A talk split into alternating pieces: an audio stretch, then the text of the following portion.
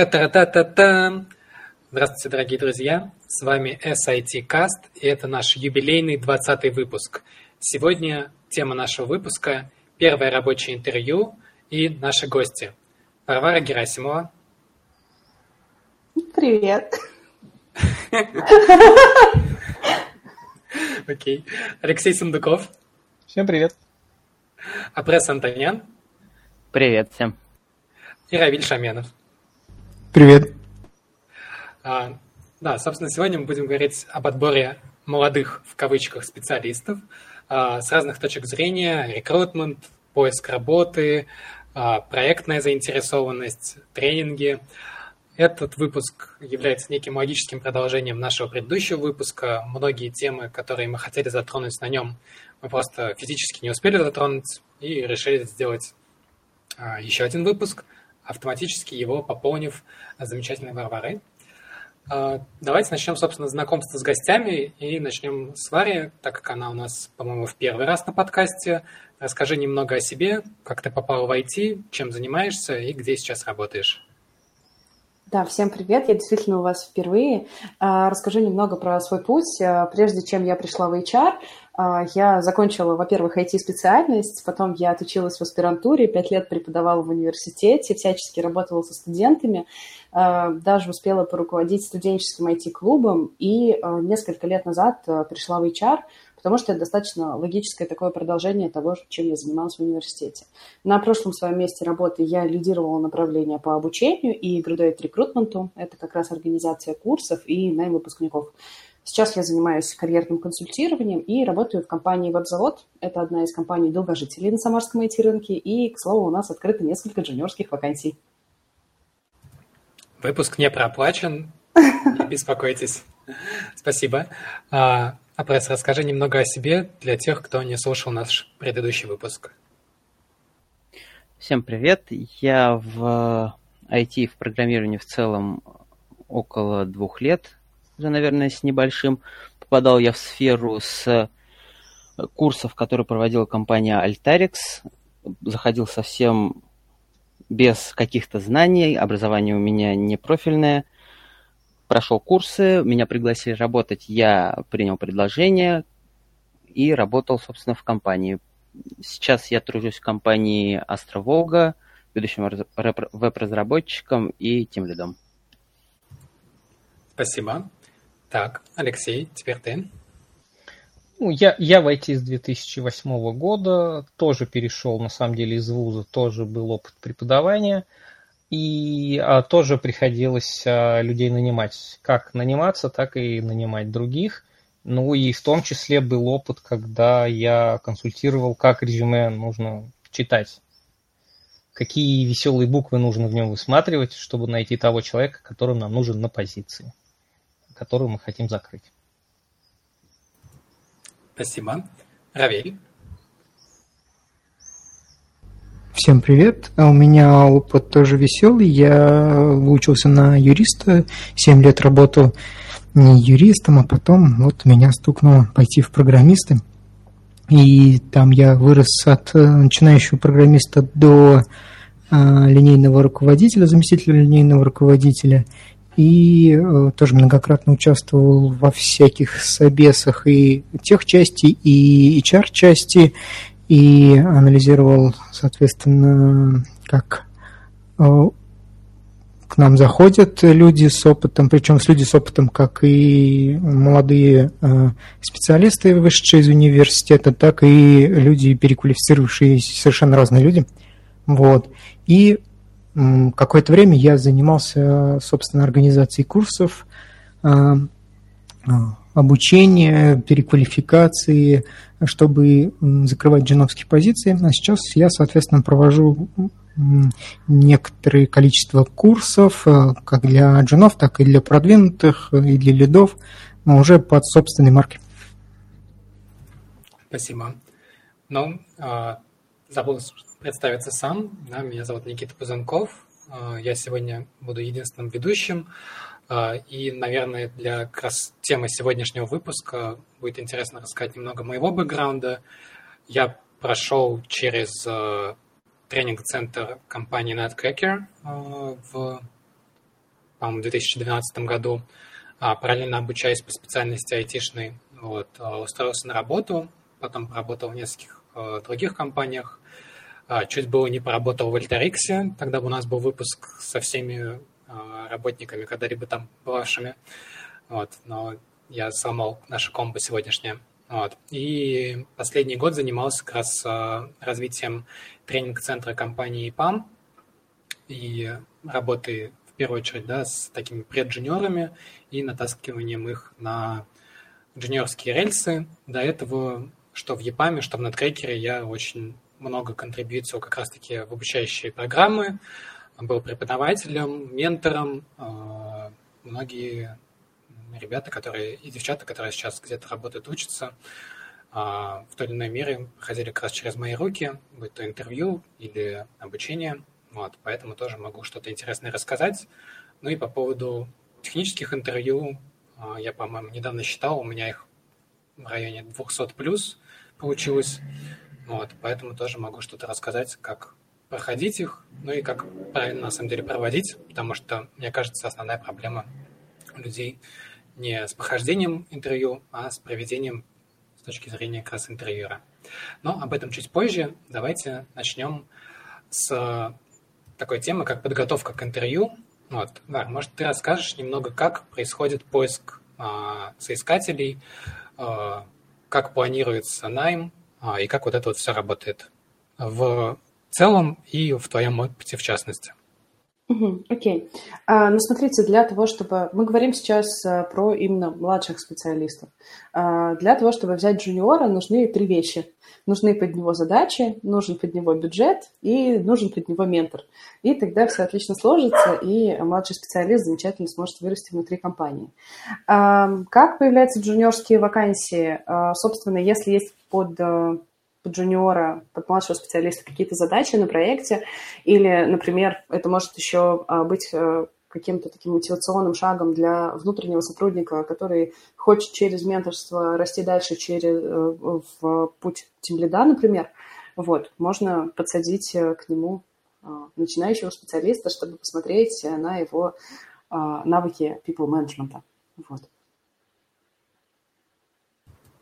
Хорошо, спасибо. А что дальше? Какие дальше шаги происходят? А, если, да, не пускаться в бюрократию там, с заявками и так далее, что происходит дальше? После того, как мы а, понимаем, кто нам нужен, когда, зачем, а, почему и с какими скиллами, а, рекрутер начинает свою работу, рекрутер начинает искать а, этого человека. А, есть а, несколько вариантов поиска. А, условно, ну, глобально можно, да, там разделить на две части. Первое – это когда ты сам активно идешь, ищешь, э, стучишь в каждую дверь, а, и там спрашиваешь, а ищете ли вы работу. Либо второй путь, когда ты создаешь э, входящую воронку, а, там, не знаю, постишь объявления, вакансии, размещаешь информацию в социальных сетях, и к тебе уже приходят люди, которые увидели каким-то образом а, информацию. И после того, как у тебя собрался какой-то лонг-лист, ты общаешься со всеми, как рекрутер общается со всеми ребятами, кто в него попал. И а, важный очень момент, а, конечно же, там в лонг-листе может быть у тебя там и 50, и 100 человек, там, желающих попасть на джуниорскую позицию. Всегда первым этапом, в большей части ситуации, первым этапом является такая, такое скрининговое общение с рекрутером. Э, это там, небольшой такой кол на там, минут 15, может быть, 30 для того, чтобы познакомиться с кандидатом и понять, стоит ли дальше двигаться нам или нет. А в таких а, ситуациях рекрутер в меньшей степени, конечно, проверяет техническую базу и там а, говорит, наверное, да, о каких-то технических скиллах, а в большей степени речь идет про мотивацию сотрудника, особенно когда мы говорим про, про начинающего специалиста. Ну и в случае, если сотрудник, мы понимаем, что мы попадаем в мотивацию друг друга, там, сотрудник хочет обучаться и готов а, там всячески работать над этим, то происходит следующий этап общения, тоже техническое интервью, а, когда мы оцениваем хардскиллы. Спасибо. По поводу как раз скрининга, вот очень интересно в твоем опыте, как рекрутер да, умудряется, будучи, ну, в первую очередь, наверное, человеком других скиллов, да, иногда бывает, что рекрутеры именно там, выходцы из IT могут провести чуть ли не полноценное интервью, да, может быть, там немного а, не свежей информации, но тем не менее. Другое дело, когда рекрутер в первую очередь а, специалист именно по подбору персонала, да, может быть, там с каким-нибудь психологическим бэкграундом а, или еще каким-то, ну, не обязательно техническим. Вот как он может э, провести этот прескрининг? Угу. А, смотри, ну, нам на этапе скрининг, да, а, важно понять, помимо мотивации, еще опыт человека. И да. можно через вопросы, связанные с его опытом, как раз вытянуть из него какую-то полезную для тебя информацию. А, знаешь, с какими технологиями ты работал, а как ты их применял, а где ты их применял, а приведи пример, а можно ли узнать, есть ли у тебя какие-то там пэт-проекты и так далее. То есть какие-то вопросы, связанные с опытом человека, могут уже натолкнуть на а, дальнейшие какие-то, да, там, дальнейшие действия. Если э, человек тебе говорит, что там нет, я только читал, то понятно, что здесь, наверное, э, у нас не очень получится дальнейшее общение. Это вот такой кейс из опыта. Спасибо. Дальше говорим.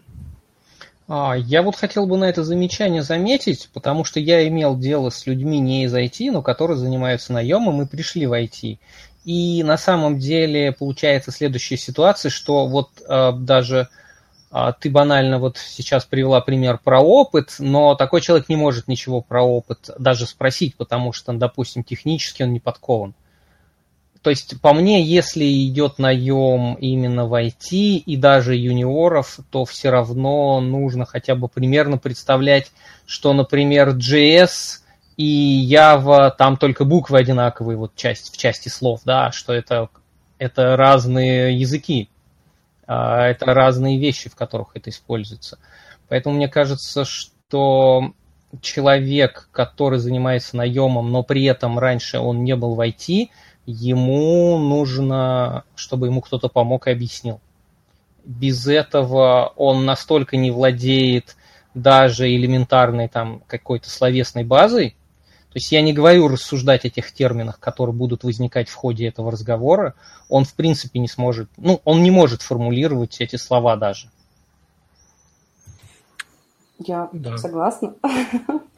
Я полностью с тобой согласна, и там в продолжении этого комментария я, наверное, добавлю, что а, рекрутер в любом случае не работает никогда в одиночку, он работает в связке с нанимающим менеджером. И а, когда он общается с нанимающим менеджером, а, его задача как раз выяснить требования и понять, а, какие же буквы искать в резюме, и, а, может быть, что первоначально важно узнать у человека. Вот Равель еще что-то хотел добавить. Да, я хотел э, немножко не согласиться с Лешей. По-моему, это даже наоборот. Э, хорошо, когда разделена компетенция между человеком, который оценивает э, э, некоторые другие стороны, и техспециалистом, который прям сильно заточен на то, чтобы оценить человека с технической точки зрения, с точки зрения хардскиллов и кого, в смысле, что он может сделать. И поэтому, в, когда я, э, ну, в смысле, думаю, когда я думаю о том, что э, нужно найти человека, мне было бы удобнее не э, то есть, наоборот, не выбирать тех специалистов, HR, которых я не э, специально просвещал, что мне нужны такие-то слова, а просто найти как можно большее количество адекватных людей, с которыми можно пообщаться э, на, на, техни, на предмет технических навыков уже отдельно и отдельным человеком.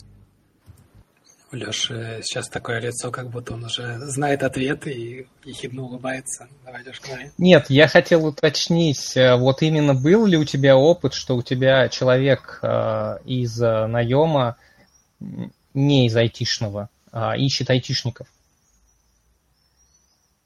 Ну, совсем не было. Ну, в смысле, совсем, чтобы не, не представлял, о чем речь.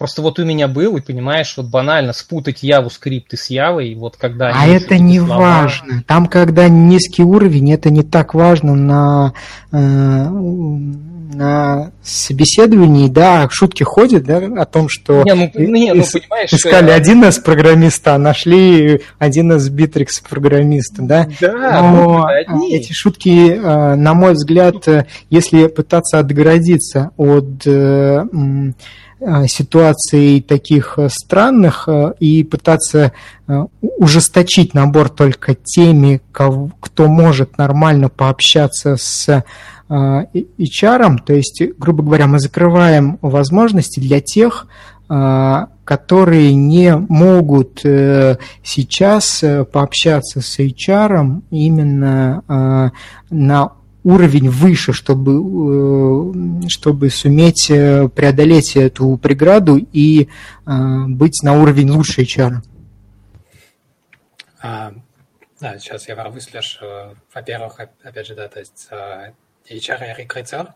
Во-вторых, я думаю, то есть мы сейчас ну, спорим немного, ну не то чтобы не о том, но все-таки вещь там, профессиональных компетенций и их разносторонности – она не говорит о том, что если человек там больше рекрутер, да, и с каким-то другим образованием, что он совсем не должен понимать э, в IT-специфике, да, то есть если ты нанимаешь каких-то специалистов, э, так же, как и если ты программируешь для чего-то, э, ты должен понимать доменную специфику.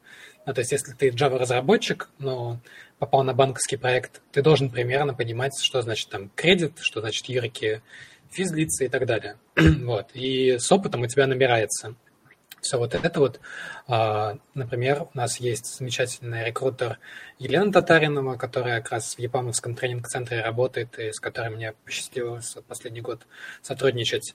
А, это вообще просто невероятный человек, поскольку у тренинг-центра есть 9 направлений, и Лена за время работы там прокачалась в определенной степени по каждому из них и могла проводить такие достаточно серьезные general интервью-скрининги, а, чтобы после них принимать какое-то решение о квалификации человека, задавая ну, достаточно серьезные технические вопросы.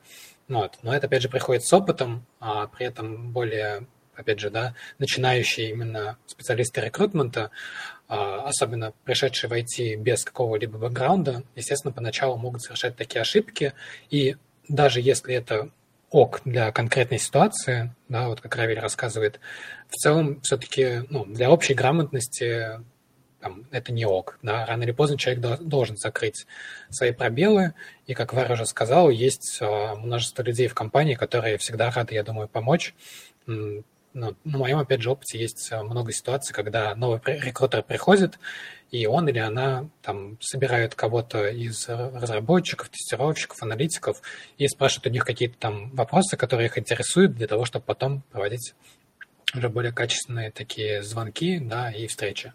Вот Апресс еще что-то хочет сказать. Да, я вот из всех, наверное, здесь один пока еще не принимал участие в собеседованиях по ту сторону со стороны рекрутинга и найма. И все, что могу сказать, это основывается на опыте других людей. Ну и у меня был небольшой опыт общения с человеком, который только готовится к прохождению собеседования с рекрутером и с тех лидом. А, я думаю, что если э, рекрутер только приходит в IT направление и не имеет какого-то большого опыта, не может э, похвастаться компетенцией, то общие какие-то знания ему вполне можно бы дать, чтобы он, вот как Леша говорил, там JavaScript от Java отличал, что совсем разные сферы, чем придется заниматься. Потому что есть так, такой момент, вот, насколько я знаю, когда э, технический лид, например, говорит, что нужен человек, который умеет то, умеет другое. Ну, допустим, звучат какие-то слова типа знает ELK и общается с MongoDB, и тут приходит какой-нибудь молодой специалист, и вроде как он все это знает и все это пробует. Услышал рекрутер какие-то слова знакомые, которые ему говорил Э, технический специалист, и он уже ставит себе галочки, что да, по этим пунктам человек прошел.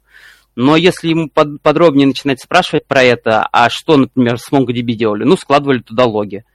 Ну, складывали, а потом что делали? Да ничего не делали, просто складывали туда логи, больше ничего не делали. Ну, компетенции именно там, например, в требуемой области у человека может просто не быть на этот счет. Поэтому какие-то конкретные выводы делать может э, и не стоит, а общее представление иметь, наверное, нужно. Ну, я на самом деле с вопросом полностью согласен. И тут рождается вопрос, давайте опять же к Ларе зайдем с ним. А, вообще, насколько, на твой взгляд, эффективно, когда на интервью присутствуют а, два представителя, да, одновременно, а, или одновременно, как правильно? Можно так и так. О, отлично. Хороший русский язык. Вот, почти как раз. Да, вот, собственно, эффективно ли, когда присутствует и технический специалист, да, и кто-то либо от Human Resources, либо от рекрутмента, и как-то совместно проводит интервью? Вот какой твой взгляд на этом? А, я всегда, если честно, за то, чтобы объединять э, эти две части, техническую часть и HR-часть, да, общение с нанимающим менеджером и с менеджером по персоналу. А, я за то, чтобы это происходило в один момент. Объясню, почему. А, во-первых, вопросы могут дублироваться, потому что нанимающий менеджер не фигачит э, подряд вопросы только связанные с технической спецификой. Конечно же, нанимающий менеджер на, технической, на техническом интервью также обзорно задает вопросы по поводу опыта работы, что очень важно послушать HR, потому что здесь можно выцепить какие-то маркеры а, в речи человека задает вопросы, связанные в том числе и с мотивацией, может задать вопрос, почему ты ушел, почему ты ищешь а, новую работу и так далее. Плюс, а, когда человек рассказывает о своем опыте, можно услышать что-то в его разговоре, то, что будет полезно, за что можно в дальнейшем зацепиться и из чего можно развить какие-то вопросы а, менеджеру по персоналу. Например, там можно сделать э, вывод, э, ориентирован человек на результат или на процесс, насколько человек активен или, может быть, он склонен впадать в жертвенную позицию. вот. Поэтому я за то, чтобы оба человека присутствовали на беседе. Далее уж говори. А, у меня немножко отвлеченный от этого вопрос. Я хотел задать насчет интервью, кстати, э, про, про, про, про соискателей, когда ты их сама ищешь. А мне вот интересно, среди новичков а какой процент тех, кого ты нашла с каких-то ресурсов, ну то есть сама, и тех, кто сам пришел? То есть есть ли а, начинающие специалисты, к которым ты обращаешься сама? они, они прислали заявку, отклик на вакансию. А, да, я понимаю твой вопрос. А, тоже давай расскажу немного, что в рекрутинге есть а, стратегия подбора. И на каждую вакансию, даже на каждую джуниорскую вакансию, ты можешь вести подбор по-разному. Но если говорить вот глобально, а, то а, по моему опыту примерно процентов 60-70 ты ищешь самостоятельно, в том числе задействуя какие-то работные сайты а, или там социальные сети, и там порядка 40%, может быть, иногда чуть меньше, это отклики на вакансии. Опять же, в зависимости от того, какую стратегию там, подбора ты ведешь. А вот рекомендовала бы ты начинающим э, специалистам рассылать резюмешки во все, что они ви, ви, вот увидел, все, посылаю, посылаю пачками, пачками. Или не стоит так делать? А, на этот счет у меня тоже есть там а, набор условной рекомендаций для того, как а, начинающему специалисту, у которого вообще 0,0 опыта работы, найти свое первое место работы, потому что прийти на собеседование – это только следующий шаг. Первый шаг – это чтобы тебя заметил рекрутер и хотя бы связался с тобой и не отбраковал твое резюме на самом первом этапе. Потому что, к сожалению, если мы говорим про совсем джуниоров без опыта работы, то порядка 80% резюме могут действительно быть просто просмотрены, и а, по ним может не случиться никакого контакта, потому что резюме может не ну, настолько сильно быть э, говорящим об отсутствии опыта человека. А, но если возвращаться к твоему вопросу, на тему того, чтобы рассылать свое резюме, это нормальная стратегия, когда ты ищешь э, первое место работы. А, более того, я вообще всегда рекомендую не складывать, э, как говорится, все яйца в одну корзину, то есть не упорно пытаться пробиться в какую-то одну организацию, а попробовать э, зайти э, в разные, и это нормально ждать дальнейшего отклика, и, возможно, где-то выстрелит и получится какая-то успешная история. Равиль. У меня вопрос опять-таки к Варе. А вот кадровый консалтинг, ты говоришь, что ты этим занимаешься. Это как раз то самое место, где можно людям поподробнее узнать, а, а, как, э, реаги... в смысле, как их ищут и как э, своими собственными действиями поспособствовать э, приему или обращению. Правильно же я тебя понимаю? Да, все верно, на сто процентов, но это называется чуть, чуть по-другому, не совсем кадровый консалтинг, это карьерное, скорее, да, консультирование. А, в том числе я общаюсь с ребятами, которые только-только начинают свой путь, это, например, студенты, и а, мы общаемся не только на тему того, как сделать свое резюме более презентабельным, в том числе мы общаемся про стратегию поиска работы, у меня есть набор рекомендаций, как, а, как найти свое первое место работы, как попасть на собеседование, как себя там вести, да, поэтому все эти вопросы, конечно, обсуждаются. Я э, понимаю, э, откуда берутся да, там эти пробелы в знаниях у людей. Во-первых, э, не каждый может э, сделать какую-то хорошую самопрезентацию, а во-вторых, просто, ну, ну, наверное, так случилось, что у нас э, нет какого-то какого-то места, где бы ребят там, в школе, например, или в университете обучали элементарно, там, как проходить собеседование или как искать работу. Алеш? А, да, то есть как бы э, резюмируя это, скажем, нашим слушателям о том, что если вы как раз хотите куда-то устроиться, вот можно у Варвары будет проконсультироваться, как нужно все подготовить, да, будь готов, товарищ, тебе подскажут более опытные. Потому что, да. мне кажется, да, часть аудитории могла воспринять это ну вот я на, на слух вот сложно воспринял, да, что это немножко о другом.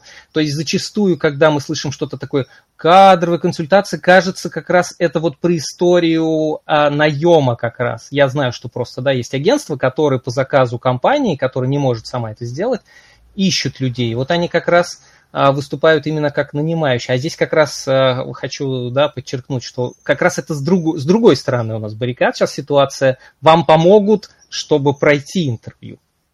Да, да, все верно. Спасибо, Леша. Ну, если не обращаться к Варе, то, по крайней мере, знать, как это называется, да, как это гуглить. Ну, да, действительно, на самом деле, важные моменты, поскольку э, вот общаясь с молодыми кандидатами, молодыми в плане опыта именно айтишного, не все, даже уже там заканчивая университет, не то что школу, могут иметь какое-то представление о том, как искать работу, учитывая, что ну, сейчас вот поколение, наверное, уже другие родители, да, но вот у моего поколения родители это люди, которые по распределению уходили с университетов на заводы, и там 20-30 лет работали. Естественно, они вообще не представляют себя, как вести на интервью, как работать с резюме, какой-то экспертизы у нас после советского наследия в этом плане не особо, да, то есть вообще представление о капитализме, о рынке, о ценообразовании, да, тоже нету. И вот вопросы типа, а сколько мне просить денег, тоже возникают, особенно у джуниоров. И как бы в любом там тренинг-центре или еще где-то а вы у кандидатов спрашиваете, там, какая у вас ожидаемая там, зарплата, там, сколько вы, вы думаете, вы будете зарабатывать, или сколько вы хотите зарабатывать. А, и ответы разнятся, да, кто-то там и за 5, и за 10 тысяч готов в месяц работать, вот, кто-то уже начинает там говорить, что вот я бы хотел там 50-60, вот, то есть это, ну, в разы, там, больше, чем в 10 раз, получается, разница бывает в ответах, вот, и все это оттуда, откуда вот Леша сказал, что нету а, представления о том, как это все работает, какие эти процессы задействованы и как их проходить. Окей. А у меня ремарочка только, да? А мы сейчас говорили про начинающих специалистов, но на самом деле эта тема актуальна для и опытных, потому что я, допустим, был на одном этапе, а, и там прям мое резюме взяли, там стали его раскладывать, как его видят с другой стороны. И тоже там были интересные моменты, поэтому мне кажется, это актуально для любого человека, который ни разу это не делал. Как это видно с другой стороны? То есть если вы вопросом этим не задавались и не спрашивали специалистов, как они видят ваше резюме, скорее всего, вам, может быть, стоит это сделать. Полностью согласна. Давайте вот, кстати, кому-нибудь, кто хочет ответить вопрос такой, а какие три аспекта в резюме вы в первую очередь обращаете внимание? Да, Варя. А, да, я могу еще сделать такой маленький комментарий, что а, рекрутер а, в день может просматривать большое количество резюме, это там не 10, это порой там 20, 30, 50, а то может быть и даже больше. И у рекрутеров а, а, возникает, ну, не столько профессиональная деформация, сколько, наверное, какой-то профессиональный скилл, когда ты за несколько секунд можешь оценить а, резюме, любое резюме, насколько бы глобальным оно не было. А, и, как правило, а, рекрутер действительно может посмотреть и за несколько мгновений принять какое-то решение. И на что обращают внимание? На стек технологий, с чем работал э, человек, и на задачи, с которыми он работал. Это такое, наверное, самое основное. И могу тоже из своего опыта сказать, из опыта моих коллег, с кем я общаюсь, а, в меньшей степени обращают внимание на такие мелочи, как, там, например, адрес, и, потому что раньше очень часто давали рекомендации, что твоя почта и там, твои логины они должны выглядеть максимально презентабельно. Вот, но мы понимаем, что в IT работают креативные люди, поэтому абсолютно плевать, даже если твоя почта там доминатор 3000, на это никто не обратит внимания. Срочно пойду поменяю почту. Равиль. А, я а, свое мнение скажу. Мне очень быстро бросается в глаза скорость роста. То есть соответствие технического скилла тому опыту, который представлен в резюме. То есть э, а, нормальные, э, как бы не как бы не сильно акцентирующееся внимание резюме, это там на каждый 3-4 года человек меняет э, свою позицию или меняет свой скилл э, от жена к медлу, к сеньору. И если я вдруг понимаю, что человек э, достаточно долго просидел на какой-то позиции или но это мало, кстати, относится к нашей теме, но тем не менее вот это в резюме всегда мне бросается больше всего в глаза.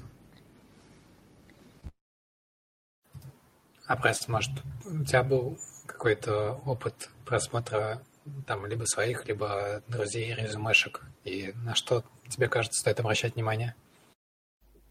Ну, я, честно говоря, опыт просмотра резюме чужих пока не имею, возможно, в будущем, поэтому я тут полностью на мнение коллег могу опираться, может, даже для себя какой-то подчерпывать буду информацию.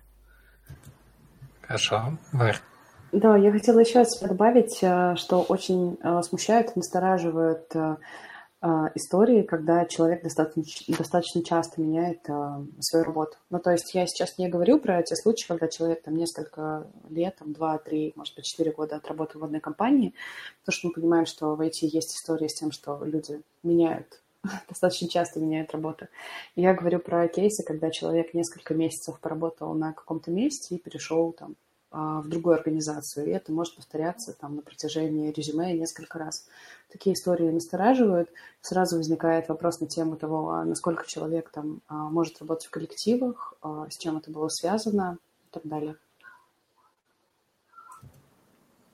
А, ну, вообще, на самом деле, интересный вопрос. Я думаю, на следующем а, подкасте, небольшой спойлер, мы будем писать еще один, уже не про джинов, а про таких major а, специалистов айтишных. Вот, ну, нам было обсудить этот момент тоже. Он тоже действительно интересно. У меня есть знакомые, например, которые а, отличные профессионалы, но больше года они не могут нигде сидеть, потому что им становится скучно именно по профессиональным задачам. То есть человек там, грубо говоря, за год а, выкладывается на полную, дает очень много компании, компания об этом не жалеет, но больше он не готов работать, у него такая, ну, назовем это проектный найм, проектная занятость, вот она его больше интересует. А, Леш, давай у тебя спросим, собственно, у тебя наверняка был опыт просмотра резюме, вот на что ты обращаешь внимание? А, да, опыт был, я, наверное, дополню из того, что не называли. Ну, во-первых, должен быть релевантный опыт э, позиции. То есть, если мы нанимаем там JavaScript программиста, он должен понимать, что такое JavaScript. То есть я либо смотрю на это, либо бывает ситуация, когда мы понимаем, что сейчас на рынке мы не можем нанять человека в тот бюджет, что у нас, допустим, есть а, на ту технологию, какая нам нужна, но в принципе мы понимаем, что там есть что-то близкое, на чем можно человека переучить. Ну, например, для PHP зачастую сейчас пристыковывается знание Go. Потому что микросервисы, все дела и части логики выносятся именно туда. То есть вот такие престижные технологии, они бывают. И второй момент, я не смотрю на, на сколько часто человек, допустим, переходит в резюме, но я смотрю предыдущий опыт, какой у него в принципе есть, чтобы примерно понять, что за контору, в которой он работал. То есть я обращаю внимание на контору, в которой он работал, а поскольку я нахожусь в самарской локации достаточно давно, то какой-то список у меня в голове, скажем так, контор есть. Я примерно представляю, чем они там занимаются, плюс там есть знакомые, которые занимаются. И я обращаю внимание, из какой компании, допустим, он перешел в какую, потому что в каких-то случаях это можно, а, видно, что это, допустим, какое-то повышение было. А, в других случаях там непонятно, почему вот он сюда ходил, а ушел в более такую, в более худшую, как я считаю. Но это касается как раз резюме уже не, не новичков, а новичков, потому что, собственно, этого нету. Но если пришел человек, допустим, из другой отрасли, то есть это взрослый человек с IT точки зрения, он джун, но ему там, допустим, там лет 30 уже, он занимался перед этим чем-то другим. Я, конечно, уточнял, например, чем он занимался потому что это показывает, чтобы понять уровень именно человека как а, развитие, скажем так, личности. То есть насколько там он потенциально ответственный. И из разговора, как правило, это можно понять, несмотря на то, что как технический опыт он себе ничего э, не может о себе рассказать. Спасибо. Так, Равиль тут тыкает. Да, я тут сигнализирую. А, мы скатились к оценке э, этих резюме людей, которые уже имеют опыт. Давайте перезапустим этот же вопрос и попробуем ответить, а вот э, что нас, э, нам бросается в глаза именно в резюме студентов, э, тех, кто не имеет каких-либо там списка работы, в смысле большого списка работы. Я, допустим, первый попытаюсь ответить, и на самом деле ничего интересного в резюме, кроме дополнительной работы. То есть то, что говорил Леша по поводу какой-то дополнительной э, работы. Ну, там, например, человек начал э, возить пиццу с 14 лет, уже где-то работает. Вот если этого вообще нету, то само резюме для меня становится, ну, чем-то, что я проглядываю очень быстро, ни на чем не, не акцентируюсь. Предлагаю вам Варе и другим ответить. Да, давайте я тогда подхвачу. А, вот на мой опыт, а, например, в Надкрекере у нас а, были собеседования на курсы, когда набирается большой зал, это какая-то там аудитория в каком-то там корпусе Аракоса, приходит там 200 или 300 студентов в день, и сидят несколько столов интервьюеров, мы там я и напарник или напарница сидим, и к нам по очереди каждые там 15-20 минут подходит новый человек, нужно успеть бегло просмотреть его или ее резюме, а, и потом еще поговорить. А, на что мы в первую очередь обращали внимание, это на опыт релевантной работы, да, несмотря на то, что это, например, были студенты, да, или там ну, инженеры, а, всегда есть шанс, что уже есть какой-то опыт работы. Далее, часто в резюме и я рекомендую специалистам, которые не имеют какого-то релевантного опыта работы, указывать какие-то свои проекты, которые не были оплачиваемые, а, например, там сделать какому-то родственнику сайт, а, настройка компьютеров а, в учебных аудиториях или еще что-то подобное. Опять же, чтобы понять, есть ли у вас какой-то, может быть, неоплачиваемый, но, тем не менее, опыт. Ну вот, поскольку это тоже важно. Ссылки на GitHub, мне кажется, очень полезные сейчас а, многие молодые а, парни девушки делают какие-то маленькие контрибьюты, там правят документацию или заливают, опять же, свои какие-то проекты, где они пытались сделать игрушки или еще что-то. И мне кажется, это вот прям совсем другой уровень резюме, когда ты получаешь его, и там уже есть ссылочка на GitHub с каким-то, может быть, простеньким, но кодом. Ты можешь посмотреть, как человек пишет, э, и сложить впечатление, что да, вот это те же ошибки, что я там совершал несколько лет назад, но ты понимаешь, что человек просто идет по эволюционному своему развитию, и все у него нормально будет в будущем. Вот, но он уже как бы хоть как-то умеет писать код.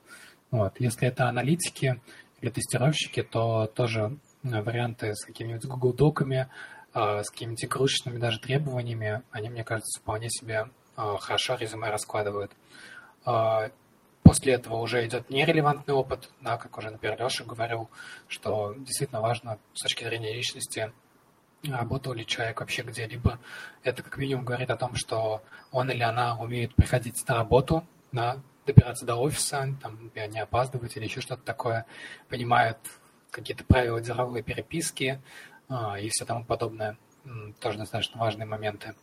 И а, если это в резюме не отмечено, то как минимум я стараюсь спросить, а, как человек развивается. Потому что когда приходит, например, в тренинг-центр а, кто-то и говорит, что я вот хочу стать там, например, разработчиком Java, и при этом ничего сам не читал, да, то есть ты уже прекрасно понимаешь, что это человек, который ожидает, что ему вот как-то насильно все эти знания дадут, чего ну, даже при желании всем тренеров никогда не получится, наверное, вот Равиль а, имеет тоже опыт с этим, когда приходят люди и ожидают, что вот ты им как-то все в мозг перекинешь, что они сразу начнут делать и начнут делать хорошо. Вот такого не бывает. Естественно, человек должен как-то сам э, качаться. И для этого было бы неплохо, чтобы он в резюме указывал, какие книги прочитал, на каких ресурсах, какие там курсы заканчивал. И там, например, в графе обучения не только бы перечислил вуз, но и свои дипломные там, или курсовые работы. Э, и если есть какие-то сертификаты или тренинги, то их тоже бы указал. Что-то я очень много времени занял. Вот, Варя Пресс, может быть, вы хотите что-то сказать? А, да, я хотела бы, наверное, еще дополнить, где кроме HeadHunter еще можно засветиться, если ты только начинаешь искать работу. А, я надеюсь, что это будет полезно. А, на самом деле рекомендации довольно очевидные. Когда ты ищешь работу, мы очень часто употребляем словосочетание рынок труда, поэтому я предлагаю подходить к этому именно как к рынку и использовать маркетинговые стратегии. Вот. Помимо того, чтобы составить какое-то продающее описание себя и своего опыта работы, нужно еще там сделать максимальный да, там, посев во все источники, чтобы тебя могли заметить. Это могут быть, например, а, чаты в Телеграме, какие-то а, профсообщества. И а, я очень рекомендую, если вы действительно находитесь в ситуации поиска вашей первой работы, подключите к этому всех окружающих, у нас, э, как вы знаете, действует там правило шести рукопожатий, и отлично работает сарафанное радио. А, можно пойти путем сарафанного радио, то есть это пойти поспрашивать у своих друзей, которые уже работают где-то в каких-то организациях, требуются ли джуниоры, а, и можно пойти вторым путем, например, разместить информацию в своих социальных сетях, там, написать у себя на странице ВКонтакте, что там «Всем привет, я сейчас изучаю там, PHP и э, был бы рад э, возможности где-нибудь пройти стажировку или а, поработать на позиции джуниора. Поэтому, если есть такая возможность, там, пожалуйста, репост, ретвит и, вот это вот все. А, ну, да, помимо социальных сетей, а, можно еще поучаствовать в офлайн мероприятиях, офлайн активностях, которые тоже недооценивают. Если мы говорим про студентов, то а, в вузах сейчас проходят достаточно приличные ярмарки вакансий, дни карьеры, на которых можно пообщаться с потенциальными работодателями своими. И э, можно э, поучаствовать в хакатонах, например, или каких-нибудь небольших локальных конференциях, где можно с кем-то познакомиться из спикеров и тоже приобрести какие-то полезные контакты, которые впоследствии могут посодействовать тебе в трудоустройстве.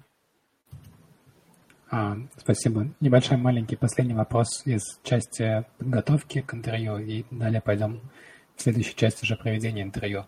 А, Гарри, у тебя вообще LinkedIn считается рабочим инструментом? То есть вы пробуете через него работать, потому что э, у многих встречаю людей, что нет, то есть они не рассматривают LinkedIn, работают с российской аудиторией только через ХХ или там какой-нибудь Хабар карьера или еще что-то такое. Вот. Хотя, ну, на мой личный субъективный взгляд, LinkedIn прям отличный инструмент для взаимодействия по поводу поиска работы.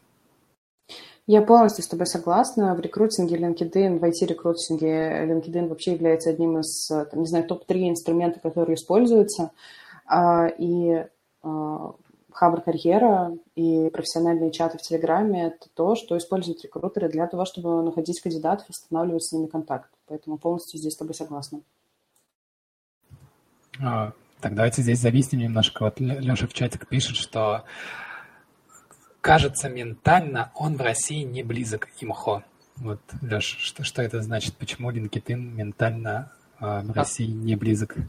А просто у меня такое впечатление складывается. Вот поэтому мне интересный вопрос именно, какое количество людей а, коммуницирует через, допустим, там, ну, ну вот у тебя же есть ощущение примерно там с Хабра там столько-то на уровне ощущений каких-то, да, с ХХ столько-то. Вот именно как этот канал, какой процент он занимает в целом, именно линки.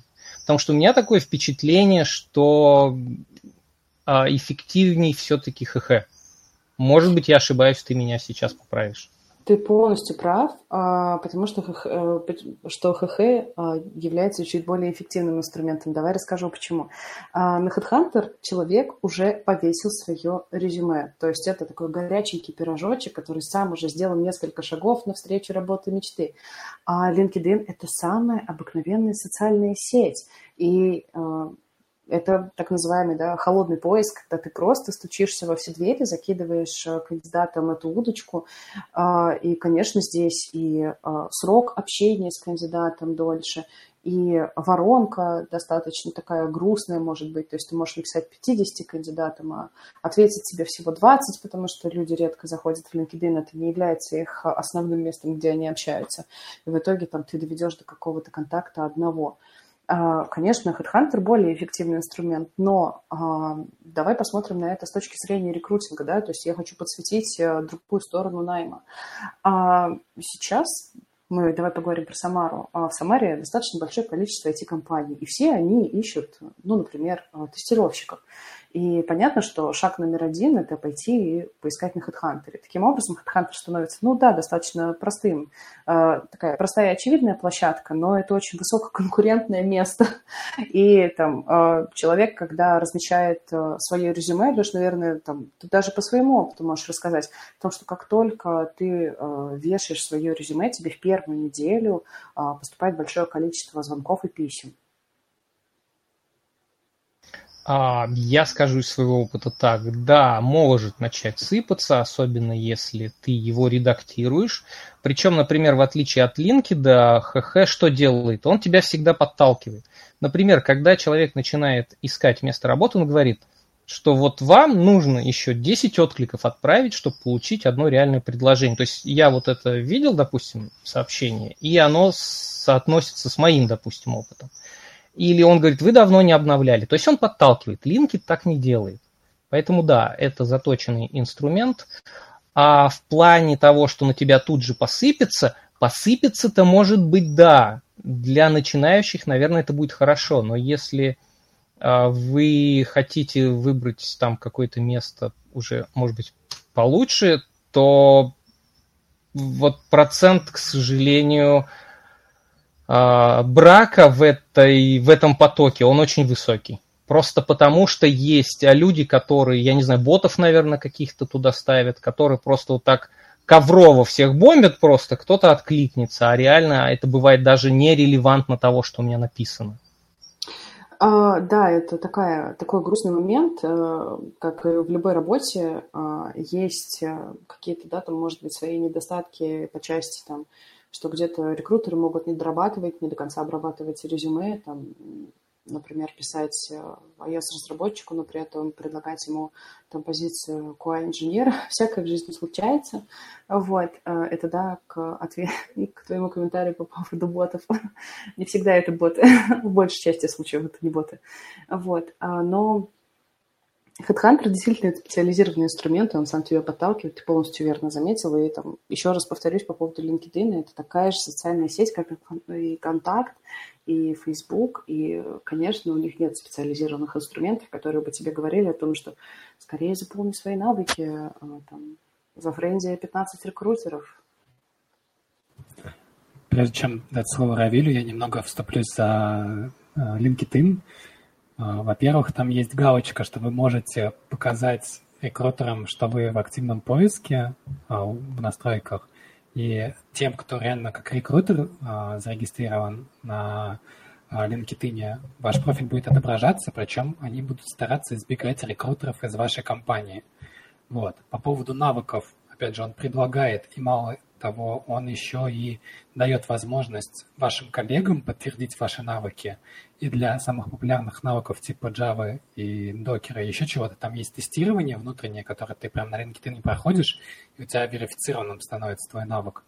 Вот. И я не знаю, почему Лешу, как бы, он не донимает, но у меня вот вся почта в LinkedIn по поводу того, что вот тебе вакансии, которые э, ну, тебе будут интересны, твой профиль, там смотрели такие-то компании, да, и в рекомендациях у меня куча рекрутеров, и на самом деле вот Равиль написал в чате, что не совсем про джуниоров это, но вот я работаю сейчас в компании, которая в основном нанимает людей из Иннополиса или Иннополиса, э, ну, э, и там почти все джуниоры, то есть даже люди, которые просто еще только заканчивают э, бакалавриат, не говоря уже о магистратуре, они есть в LinkedIn, у них там все качественно заполнены, и, наверное, вот, видимо, из-за того, что там очень большой процент таких айтишников, работающих в международных компаниях каких-то, у них эта культура и, вот, как ты выразился, менталитет больше представлены, вот, поэтому они и лучше в этом плане там прокачаны. Да, Равиль, давай. А я, в общем-то, хочу уйти от темы э, состоявшихся программистов и вот перейти обратно э, и к собесам, и к э, резюме. Вот Варя промелькнуло э, такое слово, как э, слова-маркеры и в процессе рассказа о прошлом опыте, и в процессе, ну, в том, что ты читаешь в резюме. А можешь поделиться хотя бы частично? Вот что, какие слова о чем, собственно, сигнализируют? Ну, вообще, да, конечно, сейчас я могу чем-нибудь поделиться. А, сделаю маленькую ремарку, что это вообще, наверное, тема отдельной диссертации, а может быть и нескольких диссертаций, потому что это, ну, действительно прям большая глобальная тема. А, смотри, давай приведу такой пример. Когда ты слушаешь человека, ты можешь выцепить в его речи а, фразы. Например, а, мы с коллегами а, делали какой-то сервис. Здесь уже можно копать мы – что это значит? Сколько вас было? А какая твоя роль? А какой был твой вклад? Например, шаг номер один. А, ты можешь задать человеку шаг номер два. Ты можешь задать человеку вопрос. А расскажи про свой опыт работы. А, расскажи про свое последнее место. И дальше ты слушаешь, как человек будет о нем рассказывать. Например, можно пойти первым путем. Да?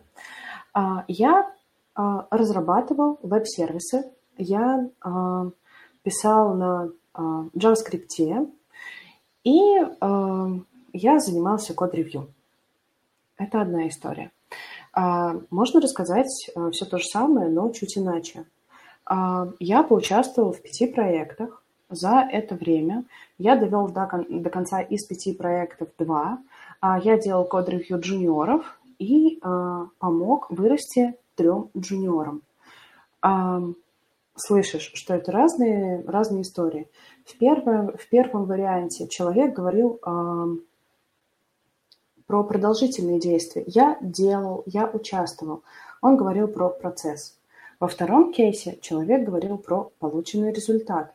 И это тоже является маркером, который говорит о том, а в работе на что человек будет нацелен, на конкретный результат, на его получение или на процесс для каждой, для каждой профессии вот эта ориентация, каждая из ориентаций для разных профессий а, является нормой. Например, там для а, бухгалтера а, здорово, когда бухгалтер ориентирован на процесс, чтобы у него в процессе все было четко, стройно, красиво, никакие цифры не западали и так далее.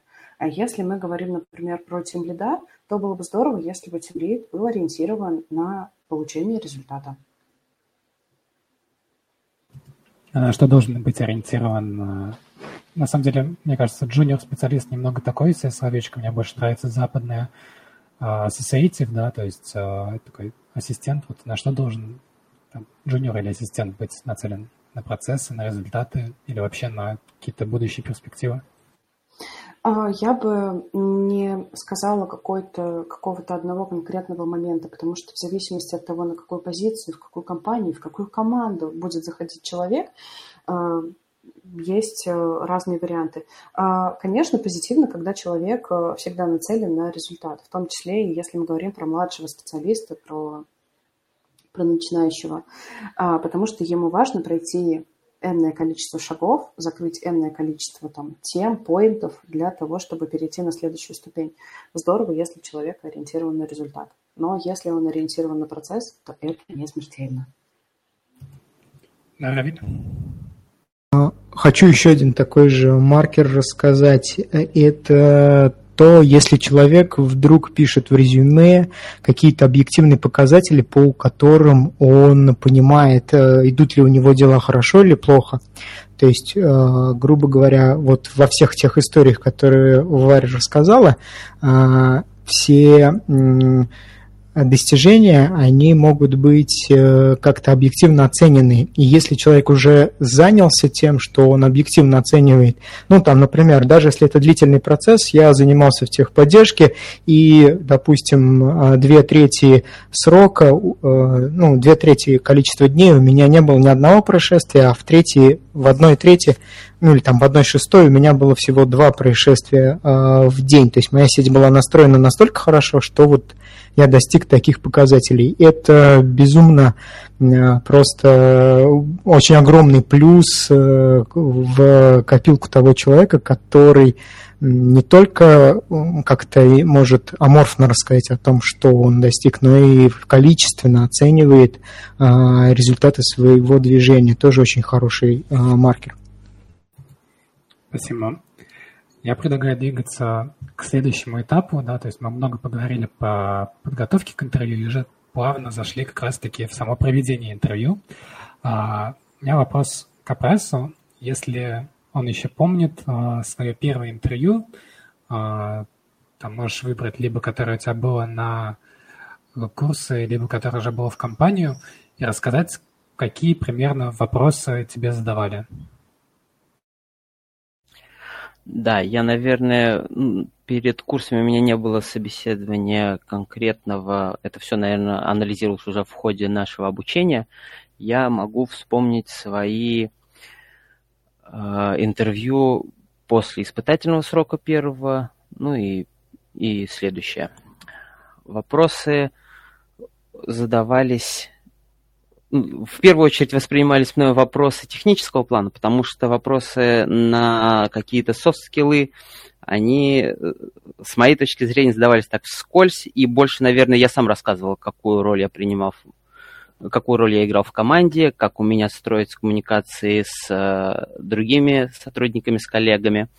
А технические вопросы, вот как сейчас говорят ребята правильно, строятся от простых к более сложным, но на тот момент это было для меня, к сожалению, не очевидно, и по мере, как мы все дальше уходили в глубь интервью, мне оказалось, что мои дела обстоят все хуже и хуже. Но на самом деле теперь я понимаю, что это не совсем так, и интервьюер просто проверял, где вот та граница, до которой я уже дошел, и дальше которой мне еще только предстоит расти.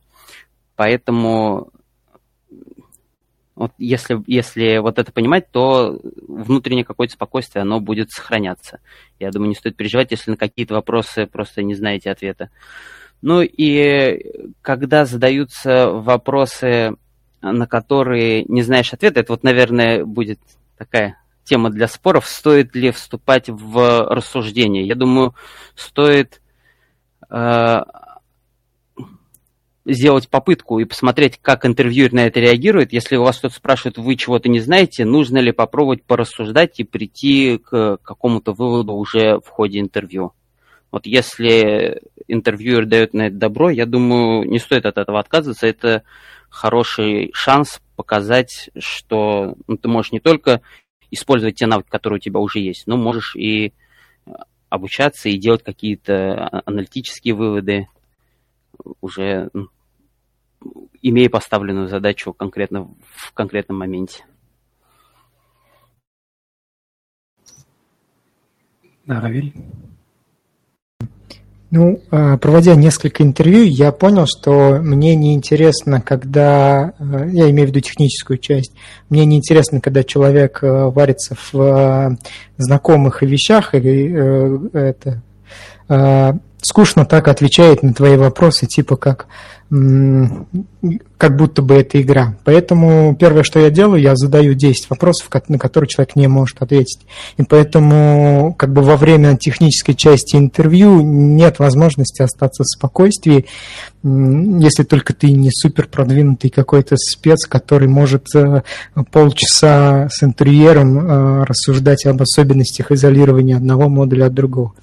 Так вот, э, обычно, да, э, когда э, человек сталкивается с, с тем, что он не помнит и не знает, вот здесь начинается самая интересная часть интервью, именно о том, какие логические рассуждения, может ли человек, находясь под каким-то прессингом, а интервью это всегда прессинг, э, собственно, пользоваться своей логикой и как он это делает, то есть какие у, у него э, обычные механизмы даже в таком сложной ситуации, такой сложной ситуации включаются, и, соответственно, можно легко сделать вопрос, боится ли он делать рискованные шаги, будет ли он придумывать какие-то методы, которых он не знает, а, или же наоборот он э, это запрется, э, скажем так, остановится и скажет, что я не знаю. Либо же он э, легко согласится с тем, что он этого не знает, либо же он наоборот начнет припираться и начнет упорствовать в том, что явно не имеет какого-либо смысла, ну, потому что ты знаешь ответ на эти вопросы. И вот на мой взгляд, это самое очень а, самая очень э, интересная очень часть самая. интервью. Я просто зачитался чатиком, меня обзывают. Да, вот тут Леша назвал Равиля злодеем. Но вообще, мне кажется, есть тонкая грань, когда вот есть хорошее напряжение, да, когда ты действительно человека выводишь из состояния э, пришел и просто ответил на вопросы, которые ты зазубрил, на какие-то такие мысленные упражнения, когда человек должен при тебе подумать и ну, с какой-то задачей справиться. И тут, опять же, подготовка вот, особенно начинающих специалистов к интервью, а, больше такая софтскильная психологическая, она, мне кажется, важна. Я очень часто видел людей, которые а, блестяще отвечали на первые там пару простых вопросов, но как что-то а, там при, прилетало чуть более сложное, что, например, я спросил просто для понимания глубины знаний, да, то есть я там спросил что-то по Java коллекциям, в целом человек все прекрасно ответил, я решил так наугад спросить что-то посложнее, чтобы понять, есть ли у него глубже знаний или нет. В принципе, там для меня это было не особо важно, да, для принятия окончательного решения. А человек из-за того, что он там, не знает ответ на этот вопрос, а, приходил в растерянность, резко с улыбки там у него выражение лица менялось на грусть, и весь остаток интервью, даже уже вопросы, на которые он или она могли ответить, а, сливались, потому что в голове у него, видимо, крутилось, что вот я не ответил, теперь я не попаду там на тренинги и так далее.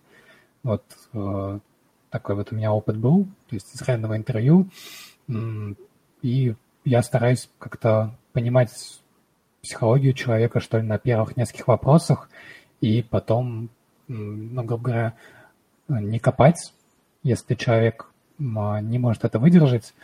А, но, естественно, это большой минус, поскольку так, ограничивая человека, я ограничиваю себя в последующем принятии решения, да, мне может банально не хватить того, что я выяснил на интервью, и я не смогу принять какого-то конкретного решения. Да, Леш? Да я тут, это я заметил в чат, да, вот Равиль злодей, понимаешь. А, я просто был, опять же, у Равиля на интервью именно с точки зрения искателя.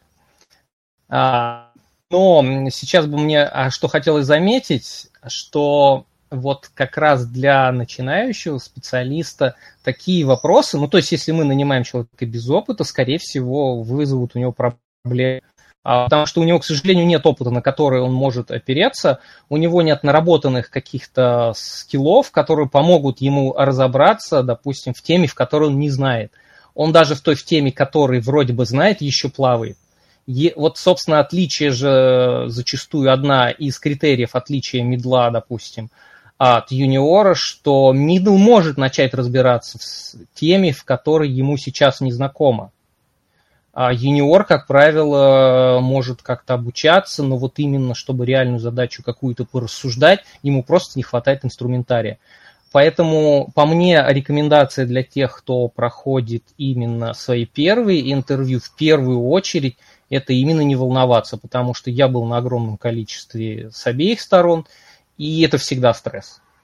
Это всегда стресс, даже когда ты уже не в первый раз туда приходишь, ну, для меня, по крайней мере. Не знаю, я не слышал, чтобы какой-нибудь человек сказал, да я хожу вообще на все эти интервью, вообще там щелку как орешки. То есть есть профессиональные а, ходители, скажем так, на интервью, я их встречал, их не очень много. Но в целом человек находится в не очень комфортной позиции, и поэтому, если вы приходите первый раз, вы все-таки постарайтесь больше расслабиться, и хорошо, если для вас, допустим, разговор будет – начинаться сначала на отвлеченной темы. Это уже больше рекомендация тем, кто принимает. Потому что если сходу начать человека бомбить какими-то вопросами, а вот он только сел, это может его тут же выбить, он слетит, и все, и заблочится. А тема, что человек под стрессом, допустим, может тупить, она а, у некоторого количества людей срабатывает. Какой-то триггер у человека щелкнул, и он, он просто завис. А, в спокойной ситуации он бы а, что-то бы попытался хотя бы ответить, даже если не знает. Поэтому спокойствие, спокойствие, только спокойствие, как говорит наша классика. Спасибо. Равель? Вот в том-то и дело. А, я, в общем-то, с Лешей согласен, но не совсем. Потому что, когда приходит Джун, допустим, студент, его нечего спрашивать. Меня, как правило, не интересуют э, те выученные им уроки, ну, те знания, которые он получил на выученных уроках. Меня сильнее, гораздо больше интересуют те навыки непосредственно навыки мыслительной деятельности, которые он при, может проявить в, моменте. То есть не то, что он запомнил, а то, что он может выдать вот сейчас. Поэтому если Джуна можно там, конечно, э, как-то пощадить немножко и, и поспрашивать, ну, в смысле, не, не джуна, мидла можно пощадить э, и поспрашивать э, как можно дольше, попытаясь сохранить для него комфортное состояние, то с джуном все просто. Э, не так важны знания, как мотивация. Если человек, допустим, даже если человек с, стесняется или он а, чувствует а, какие-то эмоции. Это будет огромным плюсом, вот на мой взгляд, может быть, Варя со мной не согласится, если он прямо скажет, да, как-то у вас а, такая вот э, жесткая нервная обстановка, или я так реагирую, давайте перенесем собеседование на час. И ты уже думаешь, ну, не на час, на день, там, по-другому назначим, и ты уже думаешь, что, блин, человек умеет с этим справляться, а, человек э, уже понимает о том, что тебе важно не а, а, интервью закончить, а тебе важно потом, чтобы он работал хорошо. Может, у тебя есть что добавить? А, да, я, наверное, бы вот как раз от последних а, слов а, оттолкнулась. К сожалению, из моего опыта общения с а, ребятами, которые только там пришли условно на первое собеседование или только начинают а, свою карьеру войти, а, мало кто может а, расслабиться на собеседовании.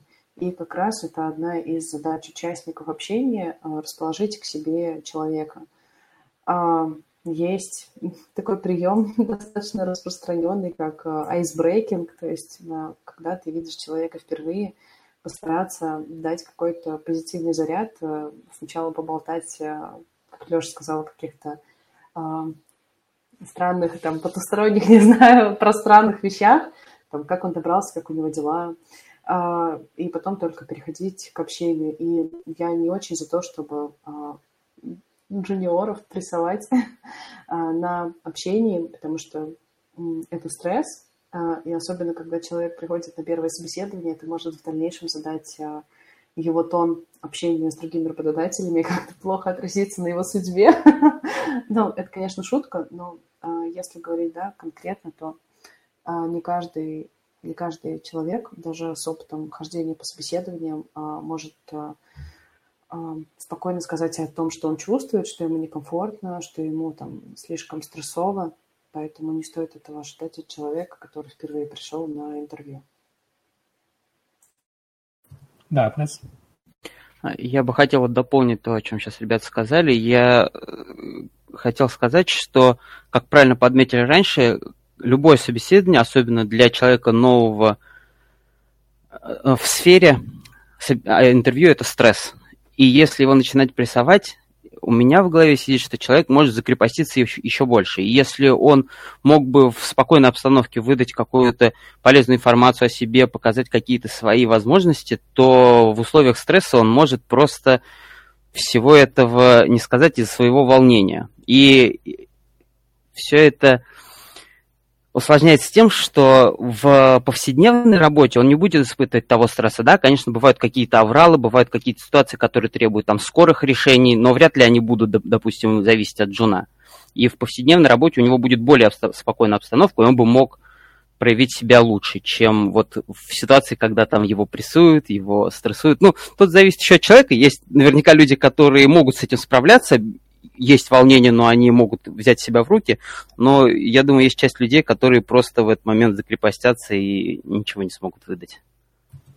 Спасибо. Прежде чем дать слово Леше, я хотел бы сказать, что, ну, как я понял слова Равиля, да, это не в том плане, что ты делаешь стресс-интервью для человека, а что ты ему даешь вопросы, которые не являются, опять же, да, чем-то заученным, и человек э, переходит из режима такого а, не знаю, пассивного в более активный, э, со стрессом в хорошем смысле. Вот. Я не думаю, что Равиль начинает интервью там с крика, или вот как у меня было, э, пришел рекрутер, был вот как э, Варя говорит, айсбрейкинг, да, мы с ней приятно поболтали, потом пришло два специалиста, которые только при мне начали разглядывать интервью, что-то по нему начали себе под нос комментировать, потом пока задавали вопросы, сидели в телефонах, и вообще, ну, как бы стрессовое интервью было в э, плохом плане, да, то есть я не столько даже переживал из-за результатов интервью, сколько меня злили эти люди, да, и э, хотелось на них, типа, сорваться.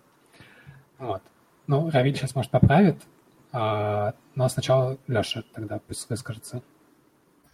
А, ну, в принципе, я просто хотел добавить ремарку, что начинающий специалист на самом деле вот так не скажет. Я заволновался, и давайте это проведем через два часа. Даже если у него уже большой опыт этих собесов, то есть это уже там десятый его собес, как новичка, там десятый контор он разослал, все равно он так не скажет. Почему? Во-первых, а, ситуация на рынке не такая.